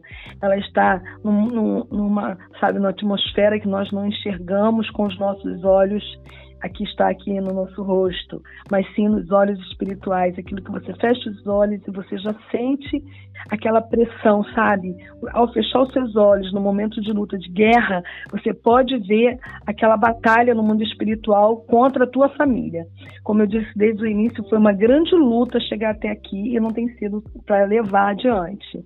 Então nós temos que entender quem nós somos em Deus, amar mesmo, amar com o coração, aquele coração que Jesus nos deu aqui, ó, para amar com esse amor incondicional, direcionar os nossos filhos na obediência. Porque quando nós educamos, é, eu estou falando porque eu, quando eu eduquei minhas filhas, eu estava fora da presença, mas eu conhecia esse Jesus maravilhoso, eu conhecia a palavra. Mas aqueles que não conhecem também têm esse, esse sentimento de amor. Então é importante nós estarmos em oração com os nossos filhos, estar orando, intercedendo por eles, direcionar, ensinar, mostrar o que é errado para que eles não venham fazer, porque muitos pais escondiam, não falavam no assunto para que as crianças não fizessem, não quisessem perguntar. Então, no, hoje em dia a tecnologia avançou muito, então nós temos que se você deixar seu filho em casa, você apertou um botão, já vai para onde quer. Tem internet na televisão da sala já, então do, do quarto da criança. Então nós temos que educá-los em amor, mostrando o que é o errado e o que é o certo. Né? É, não falando muito do meu neto, mas eu acho interessante porque é o porque é interessante muito para mim é muito diferente porque ele já nasceu na igreja, então ele já tem uma postura diferente sabe? E ele sabe o que ele pode, o que ele não pode, até no altar, até onde ele pode ir, entendeu? Então é isso que nós temos que ensinar para nossos filhos, até onde ele pode ir. E é, quando há uma há algo que está, é, não há uma barreira, há um obstáculo que está ali para entender o porquê que ele não pode seguir adiante. Então, de, quando ele está na igreja, ele vai aprender isso no seu lar, tem que aprender também como você falou, sua filha gosta de ficar o tempo todo na igreja, gosta de ajudar em tudo. Isso é muito importante. E quando está em casa também, ela tem que estar na mesma, na mesma, na mesma emoção, no, na mesma ativação, né? Emotiva em ajudar a mãe, né? A colaborar com todo, aprender também o que ela precisa ser em casa e o que ela precisa ser na escola e no trabalho futuramente, para que ela tenha uma, uma vida mais saudável, é, emocional, uma vida emocional mais saudável. É verdade, pastora. É, é uma alegria, né, de ver nossos filhos na presença de Deus, é, os nossos pequeninos com vontade de adorar. É, é, eu, eu, fico muito observando, às vezes, os pequeninos ali na igreja, quando toca louvor, já sabem é, adorar, e, e, as crianças acabam cantando mais as músicas que tocam no templo lá e do que as músicas feitas para criança, né, no mundo gospel, né? Elas se identificam muito com esses louvores. O Luquinha já já conhece louvor? Como é que tá essa questão de música com ele? Ele conhece, ó, antes da, dele nascer, já louvava muito. É, a Raíssa já assistia culto em casa, às vezes não estava indisposto até na igreja. Por ele ir na igreja dentro da barriga, a criança já nasce com esse sabe, com, com essa atmosfera de adoração. Pra, já começa a louvar, já conhece o hino. Quando eu, eu, ele vinha para cá, eu ficava com ele bebezinho. A, a Raíssa falava, mãe, ele gosta de aqui estou, aqui estou. E ele já olha, sabe? Que Como lindo. sacrifício. Aí ele já ouvia Vivo a Ti. Então, ele já conhece o louvor, ele conhece a voz da Kézia. Você acredita? Que legal, então, né? Ele, ele ouvia a Kézia louvando esse hino no Ministério de Louvor e botando na, naquela gravação que foi feita na pandemia, né? E foi nesse momento que ele né, começou, a pandemia entrou, já, já estava grávida e foi praticamente a gravidez toda. Então você imagina, é, a, o louvor da, igreja, na tela da, da, televisão hoje. Então, a mãe louvando, como a criança já aprende a adorar o Senhor, isso é maravilhoso. Pastor, a pregação, não assusta, sabe? Sabe, entende o que está falando, é muito, é tremendo isso. Essa experiência maravilhosa que Deus me proporcionou com o meu neto, né? Porque elas foram pequenininhas e gostavam mesmo, e, e, e queriam falar de Jesus e, mas ele já está crescendo, é diferente, né? Então é um presente de Deus na minha vida. O que a senhora, o que a senhora tem a dizer? É, que a gente não só na nossa igreja, na igreja no modo geral, o que a senhora tem a dizer né, dos pais, né, que infelizmente a criança fica quieta na igreja, acaba dando celular, acaba jogando, fica ali jogando o louvor acontecendo, a adoração acontecendo e tá a criança ali jogando e, e tá, quando é menina também tá ali mexendo e, e assim fica uma situação um pouco meio chata que na nossa época né, das épocas atrás, a gente não via isso na igreja. Né? O que, que a senhora tem a dizer? Ou a senhora tem alguma experiência? Ó, experiência tenho sim. É, as meninas pequenas, mesmo sendo criadas na igreja, são crianças, né? Sim. Nós não podemos esquecer isso. Nós, pais, temos que educá-las em casa. Porque eu não vou poder educar meu neto, eu vou poder direcioná-los na educação que a mãe dele deu. Oh, mãe, não quero isso, eu não quero isso, eu não quero aquilo, então pode isso ou pode aquilo, né? E não é diferente. Quando eu tô com o Luca na igreja, até eu mesmo levo bronca às vezes. Porque se eu dou alguma coisa a ele que vai fazer barulho, a Raíssa fala, mas sabe que ele não pode, né, mãe? Vai fazer barulho. Então, é certo, tá certo. É porque você, na hora, você quer que a criança fique atenta àquilo e deixa de, de tirar, né, ser atenção. Você tem que manter a atenção do pregador, né? Então, porque é justamente na hora da pregação é que a gente precisa de manter as nossas crianças mais quietas, né? Porque no louvor a gente se solta mesmo, tá todo mundo adorando o Senhor, e eles vão também, começam né, a, a se movimentar, mas a questão na hora da palavra, né? E na hora da, do ensino, em geral, que é na igreja, quando eles estiverem na escola, né, na escolinha deles, é, nós temos que educar em casa e saber o que eles podem brincar ou não na hora que estiver na igreja. Acontece como já aconteceu, né, que eu te falei. Então, a gente, se a gente pode tirar a criança do local para ser uma coisa mais é, confortável para todos que estão ali, é, a gente não precisa chamar atenção. Os pais, os avós, os tios, né? Eles podem se, se retirar um pouco do ambiente, passar para a criança é, o, que, o, que, o que é aquele momento, falar vamos lá assistir o culto e volta tudo de novo. Isso está acontecendo muito na pandemia, né? Porque quando nós estamos na nossa normalidade, as crianças elas têm um momento delas. Então é Sim. muito mais fácil, né? Eu estou dizendo até mesmo para hoje quando são pequenininhos que não tem um berçário, digamos, que não tenha na igreja. Né? Mas não é o nosso caso. Não é o nosso caso hoje aqui na Dignos, na, na extensão. Mas lá no Tamoios e aqui, aqui no Village estão estabelecendo também esse padrão, entendeu? Mas quando não tem, ainda não tem, como não tem aqui no Village, então assim, nós precisamos amar os nossos filhos não somente na nossa casa, ou então para as pessoas verem. Não, é o amor verdadeiro. Então você tem que tratar ele com carinho, com amor, disciplinando em amor. Essa é a palavra, entendeu? Disciplinando em amor e mostrando o que é certo e o que é errado, mesmo estando dentro da igreja.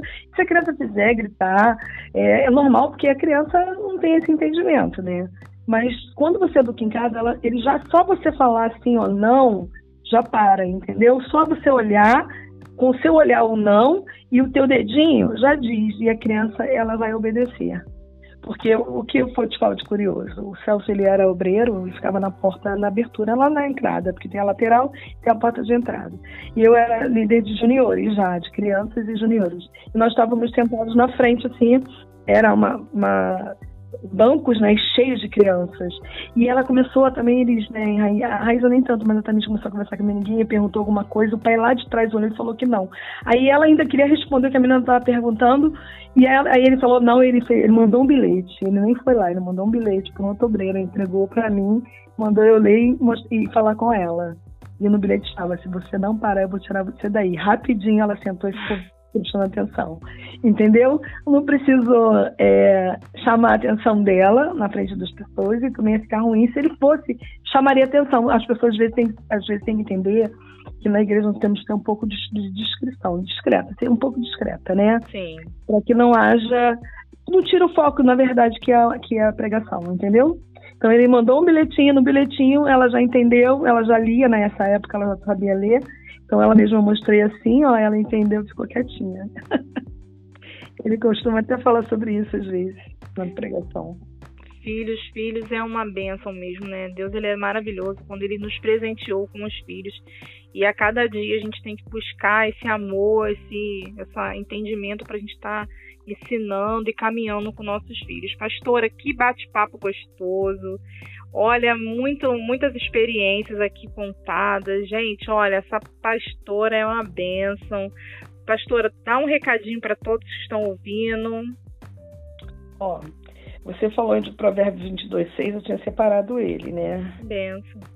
E você já falou, e eu vou dar mais um, Provérbios 3, 12. Porque o Senhor repreende quem ama, tal como um pai corrige um filho a quem quer muito bem tudo que nós falamos aqui, né? Então, Deus é assim. E nós temos que entender que mesmo na casa do Senhor, nós adultos somos filhos e temos que aceitar essa repreensão do Senhor em amor e os nossos filhos entender quando nós chamamos a atenção que é em amor. Que eles possam entender que é importante estarmos na casa do Senhor, que ali é o nosso momento para nós podermos crescer é, em sabedoria, em espiritualidade, em conhecimento, para que nós possamos ser um instrumento a ser usado por Deus. Que cada pai, cada mãe ensine o seu filho no caminho que deve andar, né? Com amor, com carinho. Nós estamos aqui para fazer a diferença nessa nação, nesse momento difícil que estamos passando, que não podemos estar juntos, nos abraçando, mas que nós podemos mostrar esse amor, mesmo corrigindo, mesmo é, sendo corrigido, nós temos que entender que nada mais é do que é o amor, né? Que o Senhor venha nos abençoar, venha nos guardar, venha nos dar essa direção e que nós possamos educar os nossos filhos na presença do Senhor. Onde muitos falam que não vão para a igreja porque tem criança, isso não é motivo. E nós temos que ter o nosso momento de família assim na igreja, na presença do Senhor, aonde o Senhor nos leva para ter crescimento, não é só o nosso crescimento, mas dos nossos filhos também, espiritualmente. Amém. Glória a Deus. Então, pessoal, estamos encerrando aqui mais um podcast de mulher para mulher, hoje com a pastora Aparecida e daqui para esses dias mais convidados especiais. Foi um prazer, pastora, estar falando com a senhora. Obrigada, Elaine, obrigada por tudo, foi uma bênção. Obrigada pelo carinho e muito feliz por conhecer vocês. Suas filhas eram pequenas, né? Elas já eram meninas pequenininhas ainda é, e agora jovens, já adolescentes, jovens, e aí trabalhando na Seara, olha que coisa linda, né? Sendo adoradora do Senhor, sendo os talentos, né? Desenvolvendo e ensinando a outras, né? Que esse é o caminho, o caminho de estar na presença do Senhor, poder trabalhar na Seara do Senhor. Isso é um trabalho que frutifica e edifica muitas vidas. Verdade. Essa família linda, em nome de Jesus. Amém. Um grande abraço no pastor Celso, tá bom? E vamos aos próximos podcasts. Dignos Family, até lá. Deus abençoe. Amém. Shalom.